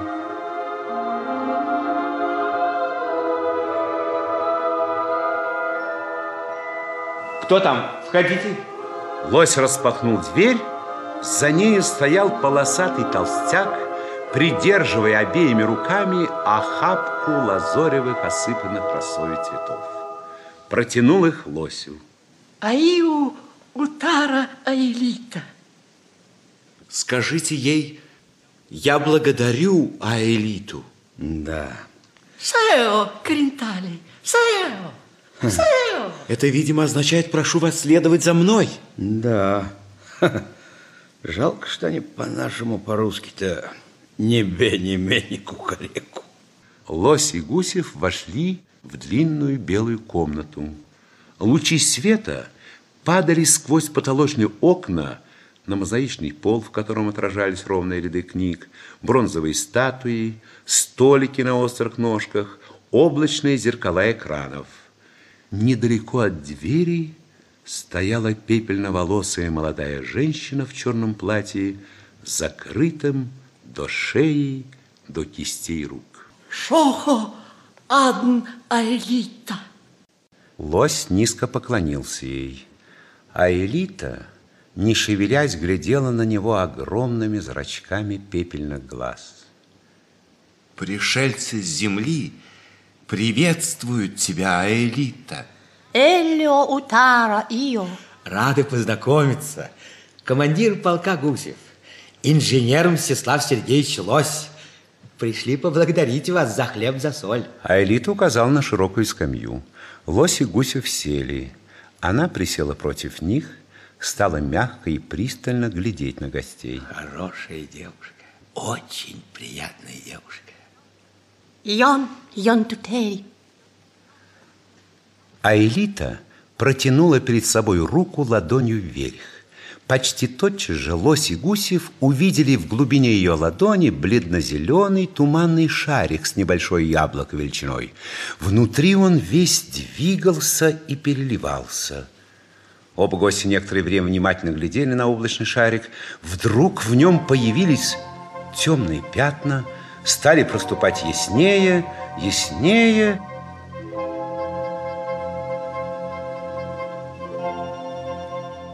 Смотрите, это земной шар. Талцетл. Талцетл. Земля. Земля. Земля. Да-да, земля Талцетл. Озео. О, Иуа. О, это очевидно означает сосредоточьтесь и вспоминайте. Лось сосредоточился. В памяти возник кусок географической карты, и сейчас же шар начал медленно крутиться, яснеть и словно расти. Появился Тихоокеанский берег Азии, Дальний Восток –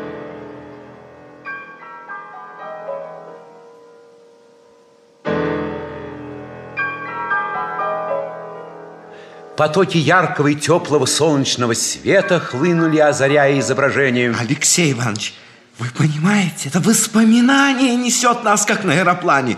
Вот она, тайга, шапка и леса. Леса – это Сибирь. Реки великие, малые, города. Да-да, это мы, русские.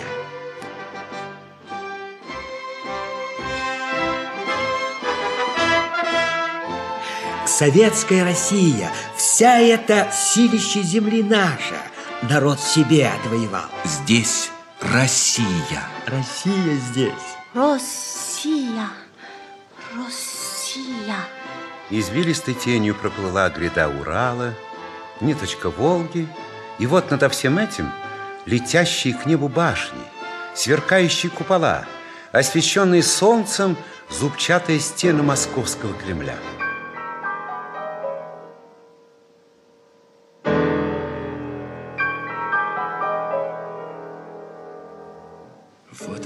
Матушка наша, Москва. Озео Хинцао, Москва. Верно, Москва.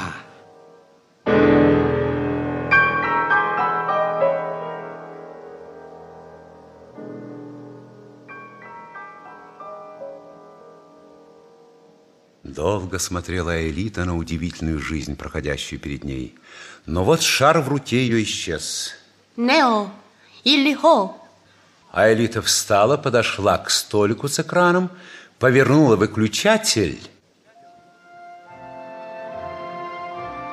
и по зеркалу экрана потекли фигурки марсиан. Животных, дома, деревья, утварь. А Элита называла каждую фигурку именем. Шохо. Шохо.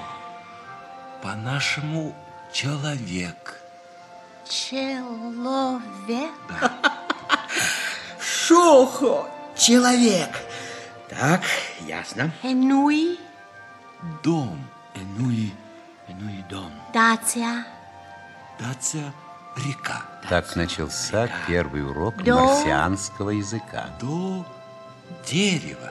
Таотавра. До Тара-Тавра. Таотавра. Тао-Тавра. Через два часа Элита встала. Уэри, Зео Ирли. Вы знаете, хоть и не совсем, но, но я вас уже понимаю. Язык не очень трудный. А ну-ка попробуйте сказать что-нибудь по-марсиански, Алексей Иванович. Пожалуйста. Ромео и хихи утери хум. Румио, ихи, утери, хом. Румио и Тери хум. Уэри, Зео Ирли. Переведите, что это значит? Пожалуйста. Молодцы, ребята, перекур. Ну, вы, кажется, угадали. Это значит, что урок окончен. А io, tu ira hace. Спасибо, до свидания. Спасибо. До скорого. До скорого! Ух, Шох, это значит человек. Вот это здорово. Понимаете, Мстислав Сергеевич, сижу, это я вчера у них на корабле в рубке. Рад им угощаюсь, растобариваюсь со всей душой. А они вокруг меня лопочут по-своему, не поймешь. И все это шохо, шохо, шохо, шохо. Но не взлюбил я это слово. Думаешь, не ругают ли они меня по-своему, по-марсиански? Гляжу на них, веселые, кивают. Но ведь опять же марсиане, у них тут все наоборот против нашего. Улыбаются, а сами, может, кроют меня откровенно по-солдатски. Знают, что не пойму, а? Вот это здорово. Шоха, вот тебе и шоха. а? Да, я понимаю вас. Туамира Магацитл Карентали. О, скажите. О, ото Тума Рао Толцетл Гео. Прошло семь дней.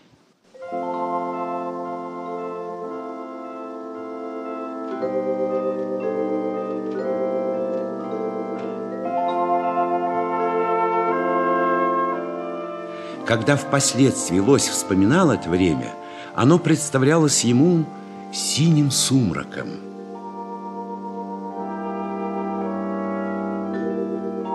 Рано поутру они с Гусевым отправлялись в библиотеку. Внимательные, ласковые глаза элиты встречали их на пороге. Уроки языка были утром и после заката до полуночи. На восьмой день гостей не пришли будить. Когда лось поднялся с постели, в окно были видны длинные тени от деревьев. Лось пошел в библиотеку, но на стук никто не ответил. Он вышел из дома и побрел по дорожке.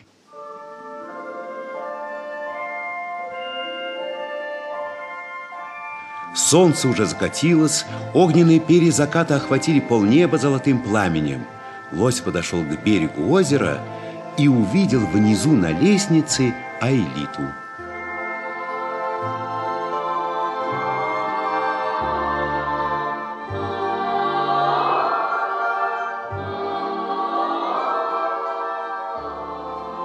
А Элита, можно мне побыть с вами?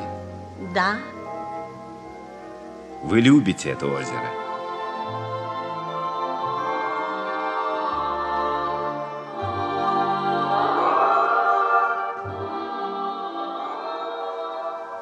уже много лет по ночам я прихожу на эту лестницу, гляжу на звезды. Восемь дней назад я увидел вас здесь впервые. Вы мне показались задумчивой, грустной, очень одинокой почему-то, Элита. Когда я произношу ваше имя, оно волнует меня двойным чувством. Печалью первого слова «аэ» и ощущением серебристого света «лита». Аэлита. Свет звезды, видимый в последний раз. Зачем вы покинули землю? Как вам сказать? По-моему, это очень просто. Чтобы увидеть новый, удивительный мир. Сколько потрясающих открытий для нас, людей Земли. У вас свой очень своеобразный путь, свой круг знаний, научных дисциплин. Чертовски интересно. Вы рисковали. Зачем? Конечно, риск не исключался. Но ведь должен же быть кто-то первым. Видите ли, есть такая сила. Жажда узнать новое. Дух искания. В человека это может вселиться как недуг. Тут ничего не поможет, пока не добьешься своего. Риск, опасность не существуют. Отдаешь себя целиком, всего, на всю жизнь, пока есть силы. Вы полетели, чтобы вернуться назад, да? Да, конечно. Наш полет открывает для науки, для человечества новые горизонты. Вы были счастливы там, на земле? Об этом я как-то не успевал подумать. Несколько лет я отдал э, работе над созданием космической машины. Мне повезло. Я закончил свою конструкцию молодым. Впереди еще много лет. Да-да, я был счастлив. Я счастлив.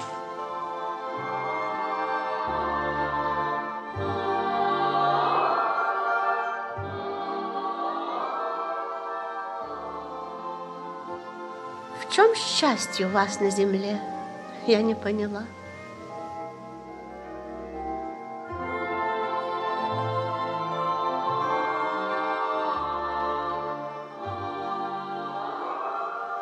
Она обернула к лосю лицо и едва усмехнулась.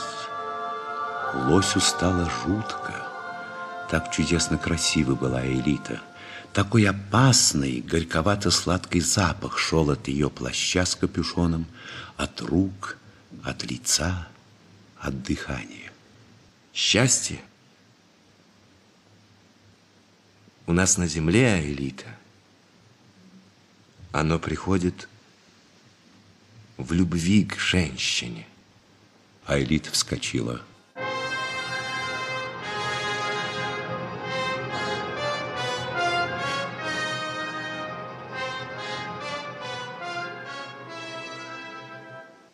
Ее глаза, огромные, молящие, смотрели в лицо лося. Шохо, Шохо, сын земли, твоих слов я не понимаю. Мой отец, мои книги и учителя, они старые и мудрые, говорят, любовь зло, помрачение разума, любовь ненужная, слепое продление жизни. Бойся ее, она погубит тебя. А Элита, взгляни на небо. В голубых лучах земля. Она окутана туманом любви. Люди, познавшие любовь, не умирают. Уже много столетий наша планета идет к упадку. Мы исчерпали себя. Нет сил, чтобы остановить гибель Тумы. Надо быть мудрым, спокойно и холодно созерцать закат цивилизации. Спокойно и холодно. Никого не любить, ничего не желать, кроме покоя. А элита? Кто? Кто внушил тебе эти мысли, эти... Это безумие и бред. Верь мне, верь, бедная девочка, жизнь бесконечна, неисчерпаема. Она прекрасна, как твое лицо, твои глаза. Любить жизнь, любить человека счастье. Что ты говоришь? Что ты говоришь, сын земли? Мне страшно. Мне страшно.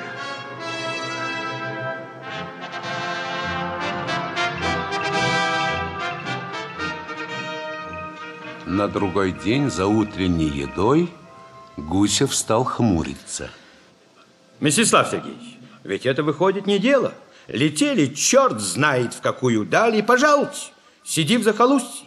В город они, небось, нас не пустили. Бородатый-то помните, как насупился?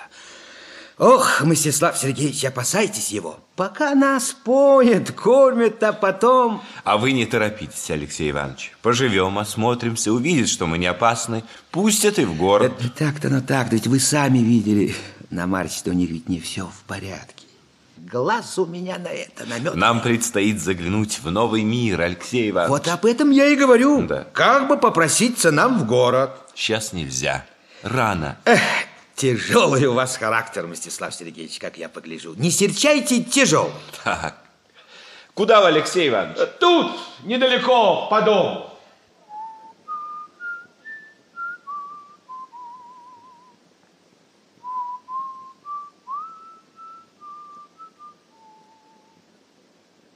Гусев от нечего делать пошел бродить по комнатам. Дом был велик, Множество в нем было переходов, лестниц, пустынных зал.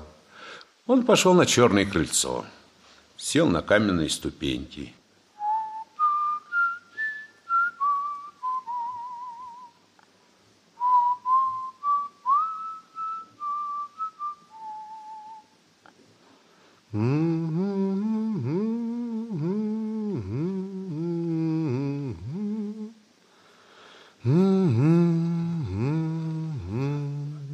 Богато живут черти, а скучно.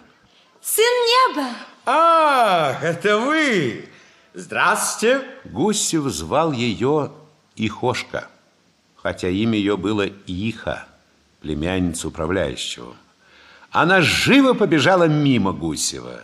Сын неба приноровился было дать ей сзади леща, но воздержался. Ихошка сел недалеко и принялась чистить овощи.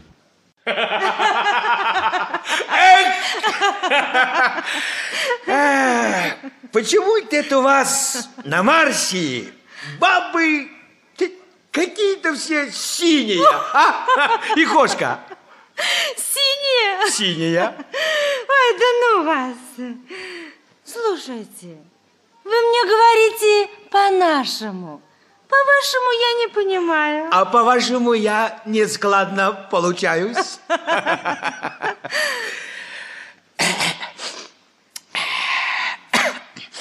Одежду протрете по ступенькам. Элозить. Ах, дура ты, Ихошка. Жизни настоящей не знаешь. В моем покинутом краю Стоит березка над рекой, И песню нежную свою она поет В тиши ночной. Про незабытый тихий сад, Где-то поля стоят вдали, где руки ласковых девчат Березкам косы заплели. Где руки ласковых девчат Березкам косы заплели. В школе я учила священную историю. Там говорили, что сыны неба злы. Неправда. Сыны неба совсем не злые. Да, добрые.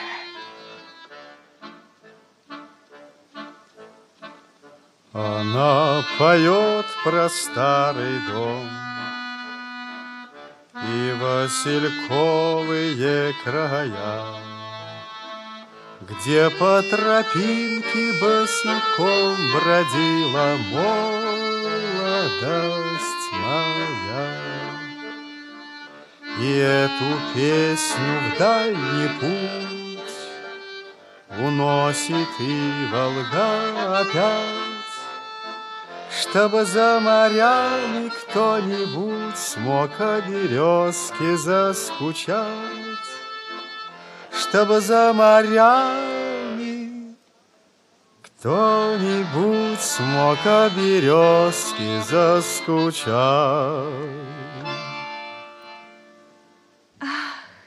Вот что, Ихошка, ты мне должна помогать. Только смотри, не ври. Ты мне скажи, кто такой наш хозяин? Наш хозяин – властелин над всеми странами Тумы. Вот тебе здравствуй. А как, как же он официально называется? Король, что ли? Ну, должность его какая?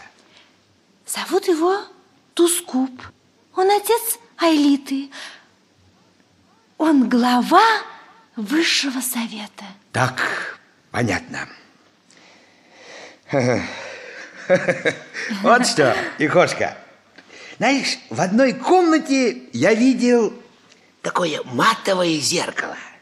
Это интересно в него посмотреть. Покажи, как оно это соединяется, а? Ах, а что хотел бы видеть сын неба? Ну, покажи мне город.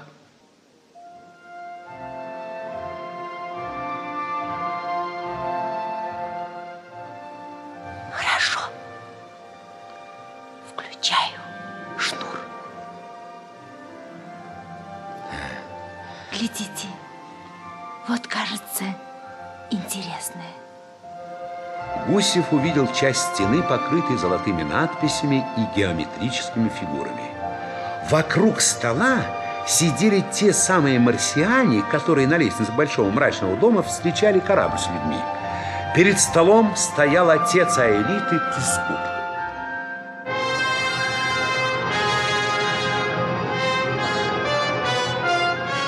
Тускуп говорил. Слова его были не совсем понятны, но страшные. Вдруг сидевший напротив него широколицый молодой марсианин поднялся, бешено глядя на Тускуба. Не они, а ты! И Хошка вдруг вскрикнула и дернула за шнур. Что ты? Нет, нет, не проси. Ни один шоха не смеет слушать тайны Высшего Совета. Эх, глупая. Ну, зачем помешала дослушать? За это смерть. Ну, ну, ну, ну, ну, ну, ну, ну, ну, давай посмотрим, э, что можно. Так Гусев сумел обследовать весь город. Площади, торговые улицы, фабрики, рабочие поселки. Странная жизнь раскрывалась и проходила перед ним.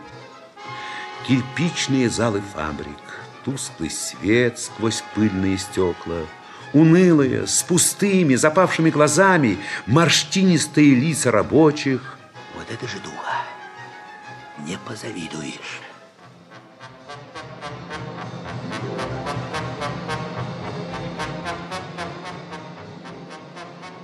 Но вот появились центральные площади, двигающиеся водоворотами нарядная толпа, цветы, черные халаты мужчин, нарядные женщины, смеялись запрокинутые лица, велись пестрые легкие шарфы.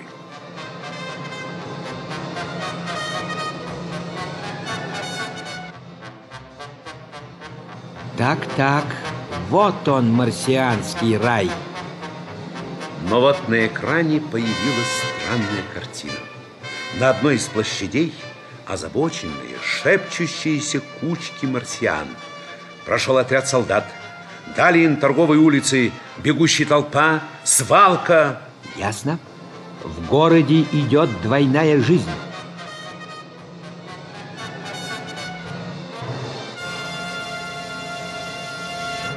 Сын неба, нам надо уходить. Ну, хорошо, хорошо. На сегодня хватит. Ну, пошли отсюда. Ихошка! Чего вам? Ты ведь как ко мне относишься? Хорошо? Да? Да. Да, запомни. Сыны неба словам не верят. Докажи делом. Понимаешь? Я хоть и в красноармейской гимнастерке, но человек непростой. Ой, я вижу. Я вроде как инженер. Ну, ну не совсем, конечно, но вроде. Как ваш друг. Да. Ну, я не Мстислав Сергеевич, куда? До него всем чертям далеко. Но вроде. Поэтому ты должна принести мне ключи от ангара, где стоят крылатые лодки. Ой. Ну, я должен научиться управлять. Ой.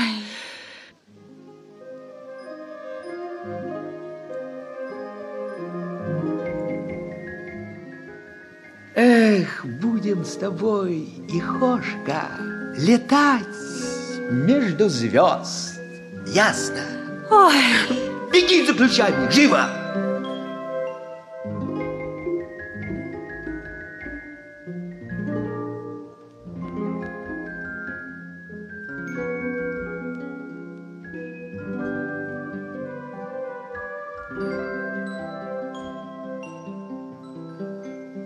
Стены спальни, покрытые бледной мозаикой, оставались в полумраке.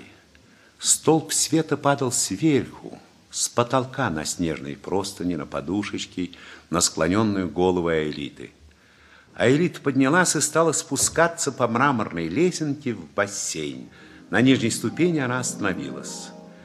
Было приятно стоять в теплом луче солнечного света.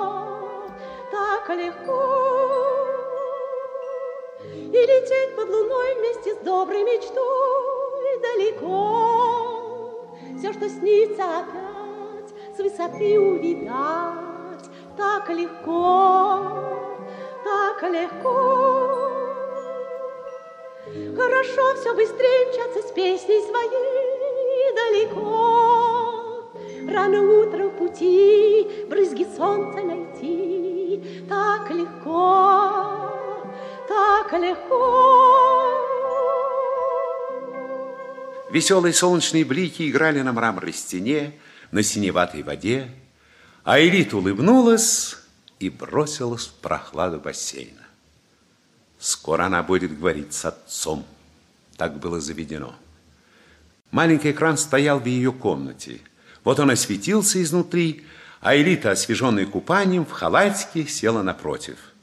В туманном зеркале экрана появилась знакомая тень. Это отец, Тускуп. Как спала, а Элита? Хорошо. В доме все хорошо. Что делают сыны земли? Они спокойны и довольны. Они еще спят. Продолжаешь с ними уроки языка? Нет, инженер говорит свободно.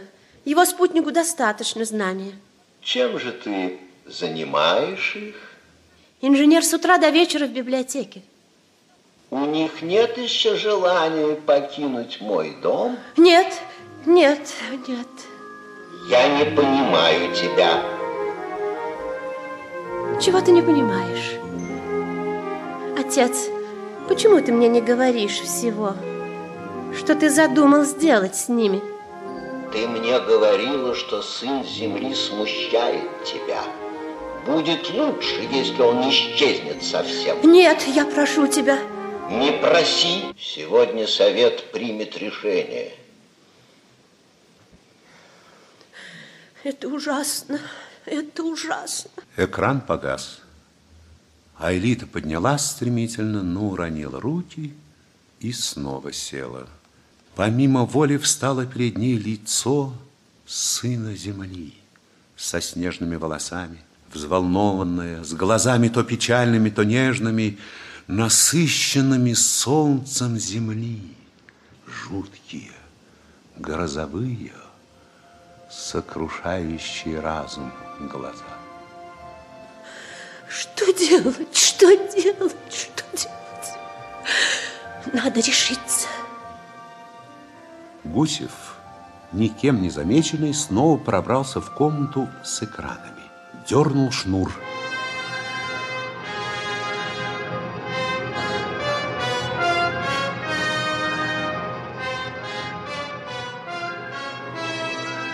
Так, интересные делишечки. Вот это да! Он увидел, улицы Саацеры заполнены гудящими толпами народа. Возбужденные, мрачные, свирепые лица. Прекратилась работа. Вот площадь перед домом высшего совета. Несметные толпы марсиан стекались сюда. Что они говорят? Так, сегодня в доме высшего совета инженеров предстоит решительная борьба Тускуба с каким-то инженером Гором. Эх, черт! Надо подключиться. Повозившись у пульта, Гусев нашел экран высшего совета. У, ничего себе зальчик! Сколько тут их в черных халатах! Вся марсианская инженерия на лицо. Ну, что дальше? На возвышение, покрытое черно-золотой парчой, взошел Тускуб. В городе волнение. Я говорю открыто. Город охвачен анархией. В городе избыток населения, которое отказывается повиноваться нам, отказывается работать. Черн ждет только одного – анархии, разрушения. По сведениям моих агентов, у нас нет достаточных сил для сопротивления. Мы накануне гибели мира. Город неизбежно так или иначе будет разрушен. Мы сами должны организовать это разрушение. Вот так загибает. В дальнейшем я предложу план расселения здоровой части населения по сельским поселкам. Предстоит огромная работа. Разумеется, силой разрушения города мы не спасем нашу умирающую цивилизацию. Но мы дадим марсианскому миру умереть спокойно и торжественно. Самый молодой из инженеров с гневом вскочил с места. Он сошел с ума. Почему нам нужно умирать? Правильный парень этот широколицей. Долой Тускуба. История Марса окончена. Жизнь вымирает на нашей планете. Мы бессильны остановить биологическое вырождение марсиан. Первое и основное, мы должны уничтожить город. Он разлагает цивилизацию. Он должен погибнуть. Ты лжешь! Ты хочешь уничтожить город, чтобы сохранить власть. Ты понимаешь, что только уничтожением миллионов ты еще можешь сохранить власть. Инженер Гор. Тебя ненавидят все, кто родится умирает в подземных фабричных городах. Все те миллионы марсиан, кто обречены на каторжный труд. Инженер Гор, я заставлю тебя замолчать. Не заставишь. Слушайте меня. Головы присутствующих повернулись к инженеру Гору. Замерли. Мы не хотим умирать. Мы родились, чтобы жить. У нас есть спасение. Нас спасет пример Земли. Люди на Земле добились процветания и здоровья. Вот кого Тускуб боится больше всего на свете. Тускуб спрятал у себя в доме двух людей, прилетевших с Земли. Он боится сынов Земли и хочет их убить. Но мы не позволим этого. Они принесли нам добро, надежду на будущее. Мы не дадим их уничтожить. Он должен быть наказан. Гор должен умереть. Гор прыгнул к двери, локтем отшвырнул солдата, полы его одежды мелькнули у входа на площадь. Ну и дела. Вот так история. Гусев кинулся к лосю. Мстислав Сергеевич, есть город вверх ногами. Что случилось? Народ вышел на улицу. В совете драка. Тускуп отдал приказ убить нас. Тускуп? Отец Аэлиты? Вполне возможно. Это бандит мирового масштаба. Где Аэлита? Сыны неба, пожалуйста, обедать. Где Аэлита? Не знаю. Вы будете обедать одни. Что будем делать, Мстислав Сергеевич? Надо выяснить, где Аэлита, потом решим. Вы понимаете, что происходит? Молчи, Алексей. Черт знает. Черт знает, что творится, тут сиди. Нас могут убить. Ну, убьют нас. Не нам с вами бояться смерти. А то сидели бы в Петрограде чего безопаснее. Важно другое. Марсиане должны знать, что войны, кровопролития люди Земли не хотят. И за это, Леша, может быть, нам с тобой придется умереть. Понимаю. Если надо... Ну, знаю. Я об ней долго думал, Мстислав Сергеевич, о смерти-то.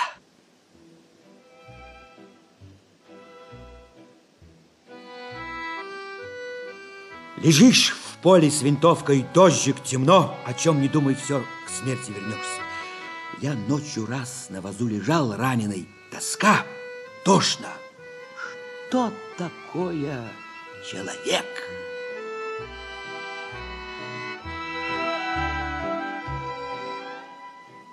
В это время гляжу, звезды выспали, как проса. Осень была, август. Как задрожит у меня слезинка.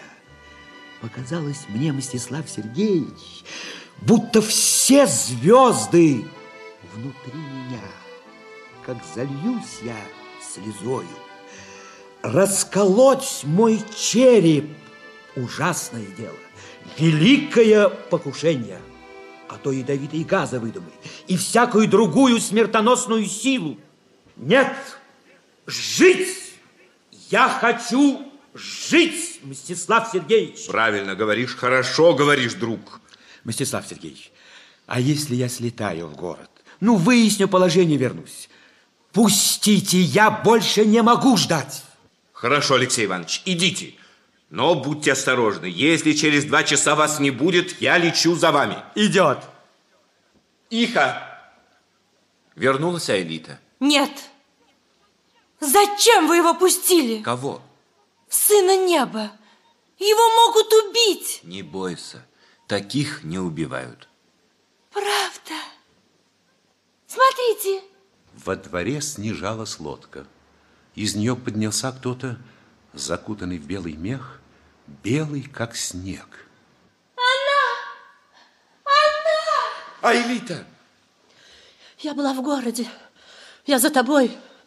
Нам надо бежать. Что случилось? Я ждал тебя целый день. Я видел отца. Он не велел убить тебя и твоего друга. Видишь, вот на кольце, на цепочке каменный флакончик. Отец сказал, пусть сыны земли уснут спокойно, они заслужили счастливую смерть. Отец дал мне яд, но он не верит мне. Он сказал, если ты не сделаешь этого, я убью тебя. Нам недолго жить. Нет, нет, Аэлита, я буду бороться, нет! О, ты великан из моих детских снов. Ты мужественный, добрый. Я умираю от тоски по тебе. Что с тобой? Ты плачешь, Аэлита. Я не умею любить. Я никогда не знала этого. Когда ты в первый раз пришел, я подумала, я его видела в детстве. Это родной великан. Возьми меня на руки, унеси отсюда. Я не хочу умирать. Айлита, знай, теперь для меня и жизнь, и смерть ты.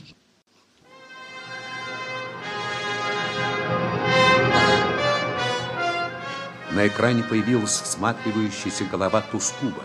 Айлита вскочила, стала спиной к лосю, заслоняя экран. Ты здесь? Я здесь, отец. Сыны земли еще живы?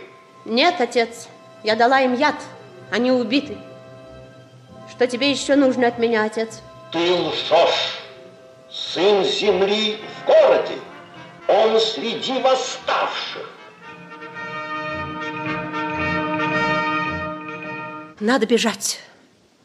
А Элита, Иха и Лось сели в четырехкрылую лодку. Направление юго-запад, горам Лизиазиры. Мы укроемся в пещере Магр.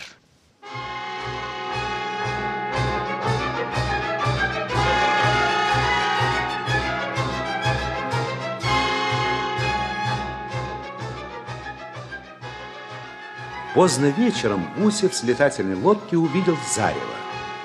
Ветер доносил крики и выстрелы. Саацера была охвачена восстанием. Гусев решил снизиться на одной из площадей, посмотреть. С площади его заметили.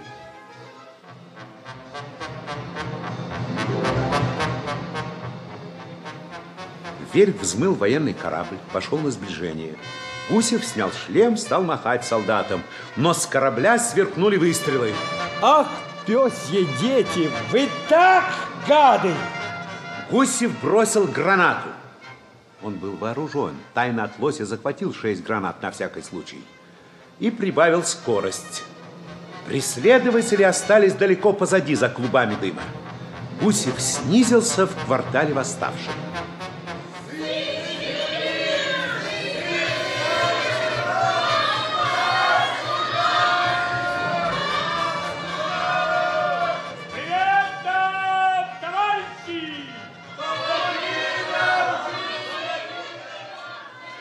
Гусев видел дрожащие лица, умоляющие глаза. Это была чернь, беднота. Что у вас происходит? За что воюете, друзья?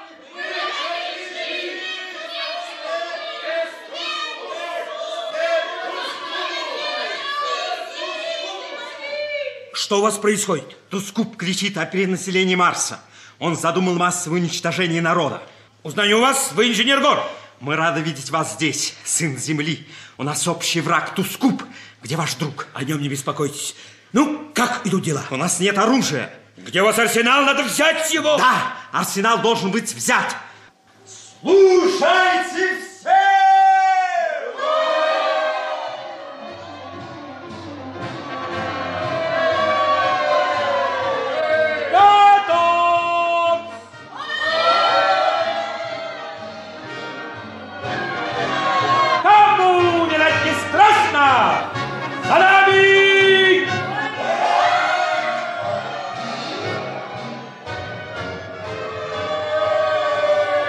Гор с гранатами в руках бросились к воротам арсенала.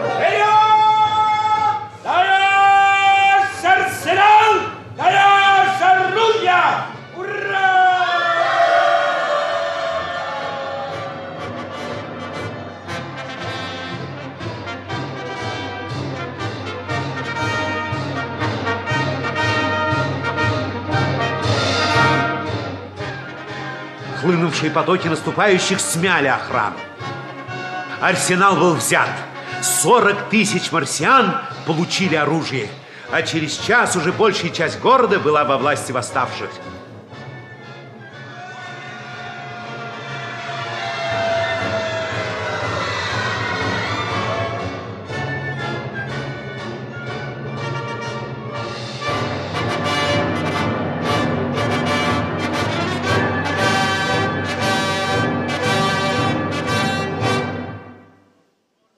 Соединился с Домом Высшего Совета, требуя выдачи Тускуба.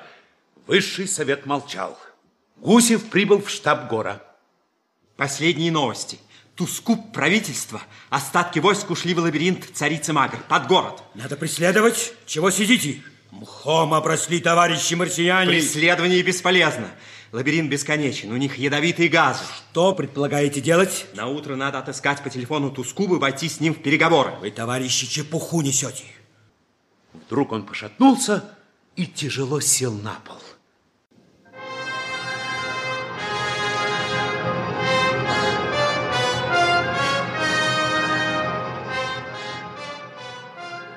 Весь дом задрожал от взрыва чудовищной силы.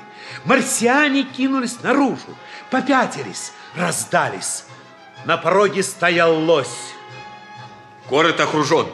Тускуп взрывает кварталы. Я чудом добрался до вас. Надо уходить всем. Связь! Связь! Даешь связь со штабами? Соединились. Говорит Гор. Какие сведения? Так, так. Взорван ангар и арсенал.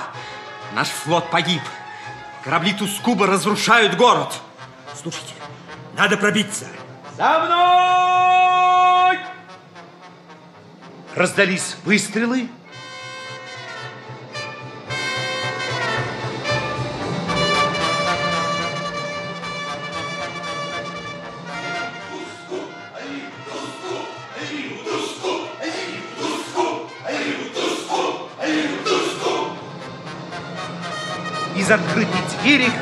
Солдаты Тускуба.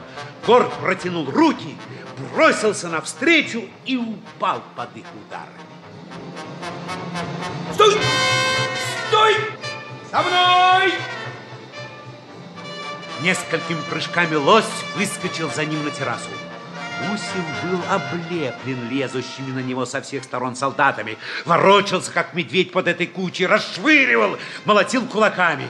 Оторвал одного от горла, швырнул его в воздух и пошел по террасе, волоча их за собой. Упал.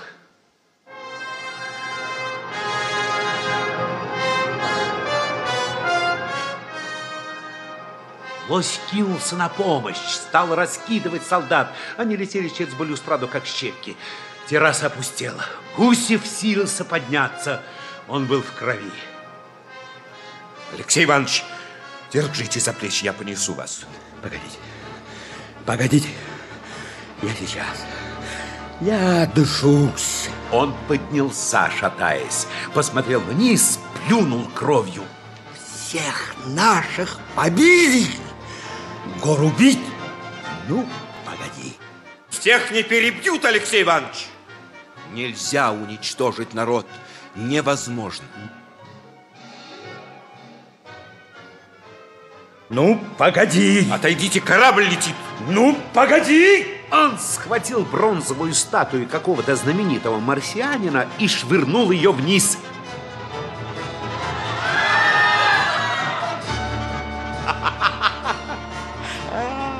Завизжали. Надо уходить, Алексей Иванович.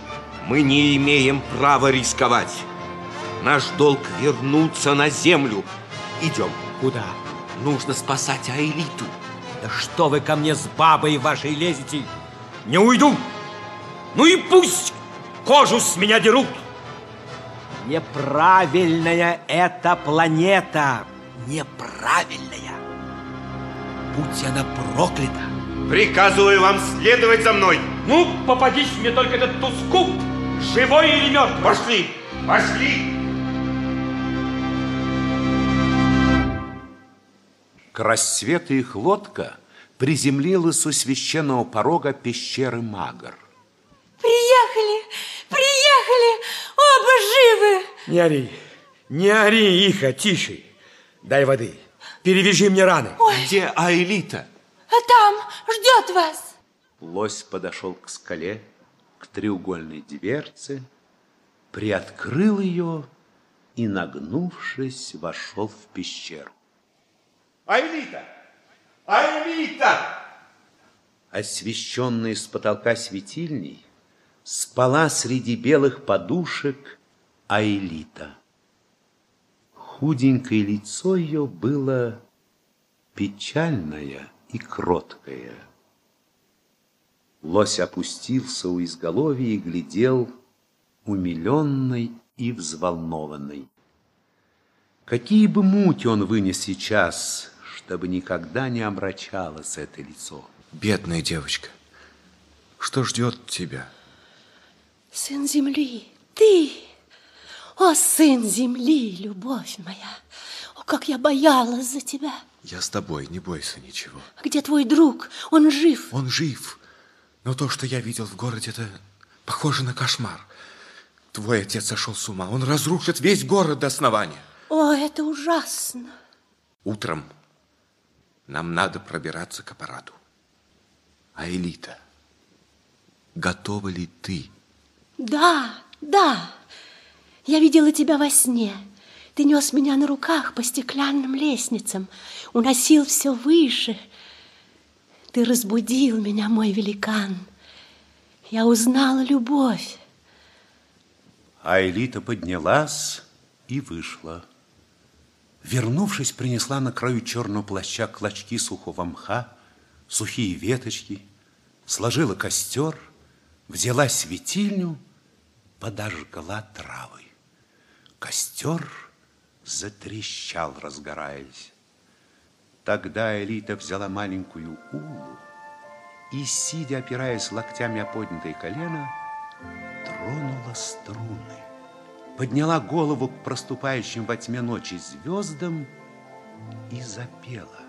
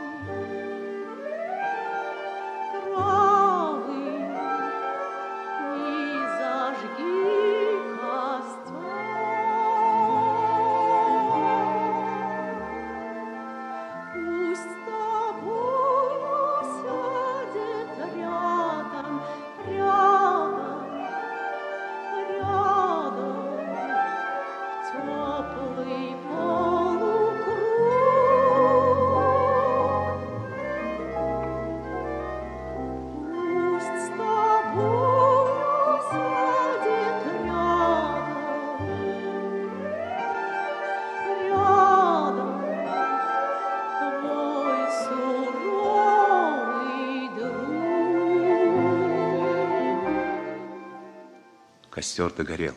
Опустив Уллу на колени, Аэлита глядела на угли. По древнему обычаю, женщины, спевшие мужчине песню Уллы, становятся его женой. Аэлита, любовь моя, рожденная из звезд.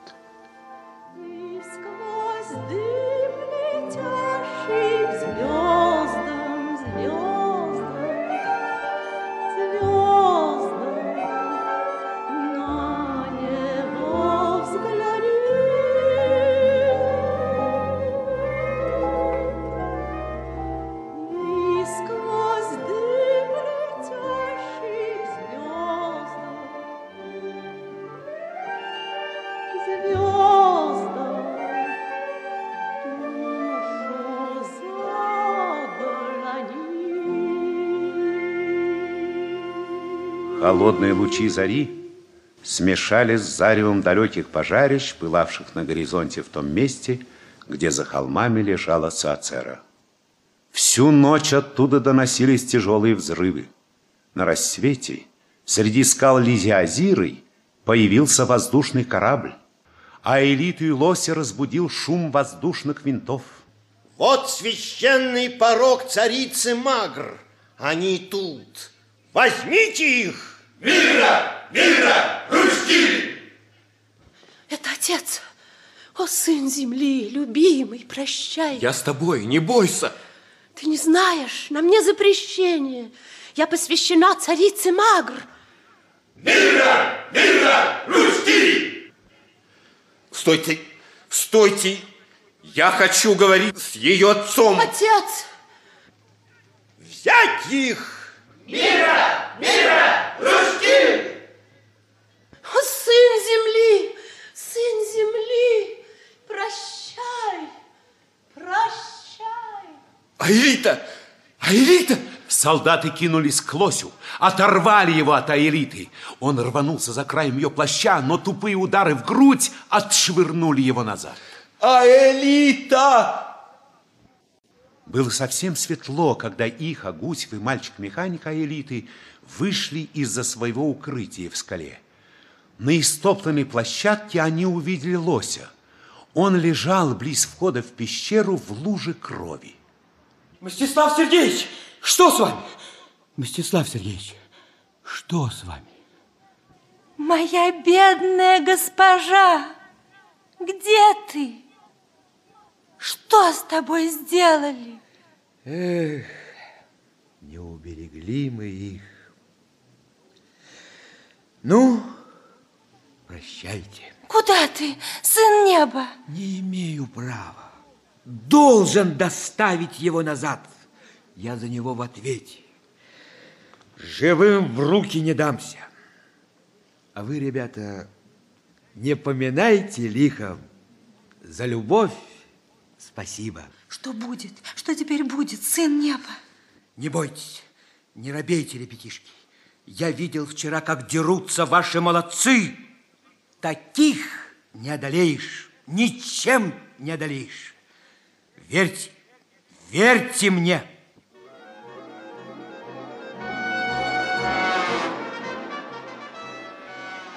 Сын неба, прощай. Долго глядели их и мальчик-механик на улетающего в лодке Гусева. Но вот он скрылся из глаз. Иха, Иха, что с тобой? Иха! Пусть будет он счастлив. Пусть долетит до земли. Гусев держал курс на восток. Туда, где на кактусовых полях был оставлен аппарат. Позади него в лодке, откинувшись, тело лося. Не веря, он жив. Это обморок пройдет. Пройдет, только бы добраться до аппарата. Влить ему глоток спирту. Эх, скорее бы. Мстислав Сергеевич, друг, что с тобой? Отзовись. Нет, он будет жив. Водиться бы ему. А, эх, черт! Горючее кончается. Гусев опустился на песчаной равнине, положил лося на плечо и пошел, увязая в песке. Наступила ночь. Гусев дошел до холма, опустил лося и лег сам ничком. Смертельная усталость шумела в крови. В первозданной тишине ночь текла над Марсом. Гусев сел, в тоске поднял голову. Невысоко в небе стояла красноватая звезда.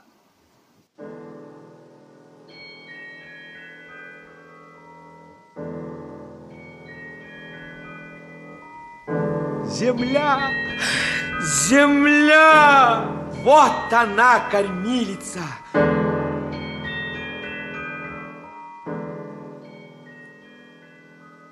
Теперь-то я знаю, в какой стороне аппарат.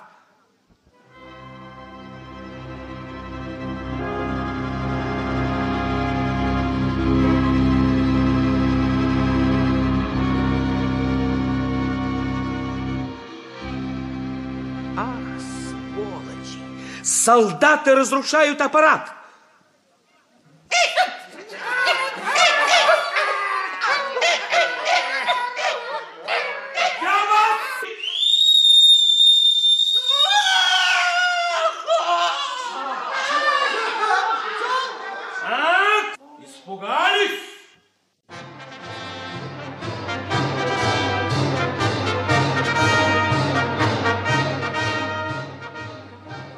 Гусев отвинтил люк аппарата, подтащил лося. Под страшными ударами задрожала тума. С ревом и грохотом гигантское яйцо оторвалось, и как метеор метнулось в небо. Мстислав Сергеевич, Мстислав Сергеевич, это я, я, Гусев. Летим, домой летим. Слышите? Слышите?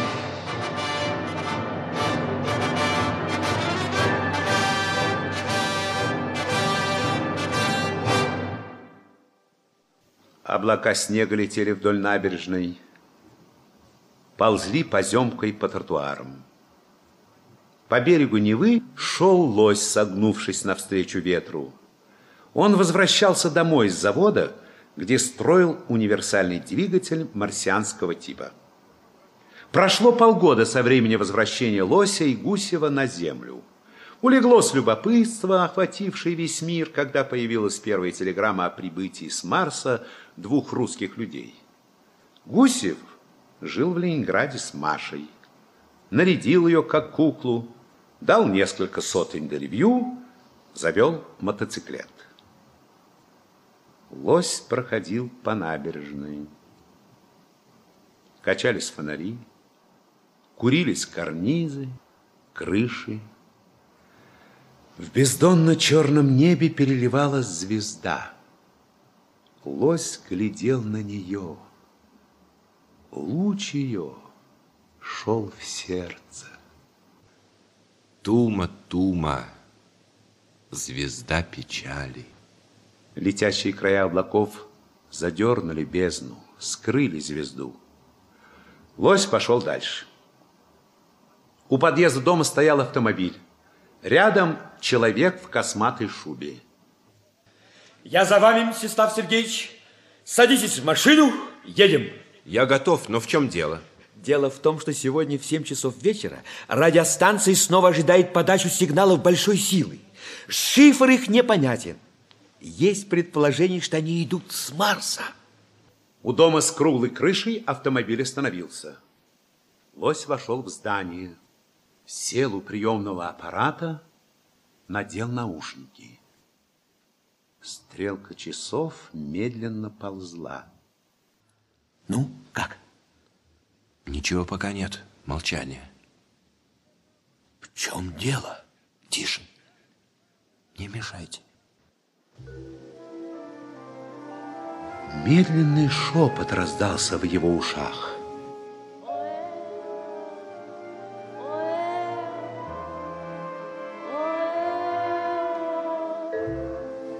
Голос замолк. Лось глядел перед собой побелевшими, расширенными глазами. Жива! Жива! Аэлита! Жива!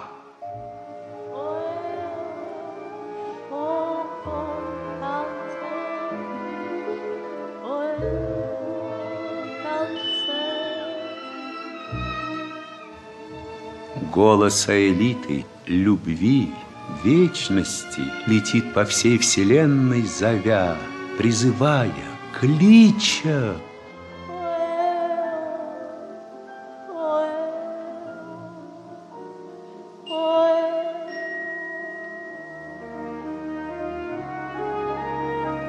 Где ты? Где ты, любовь?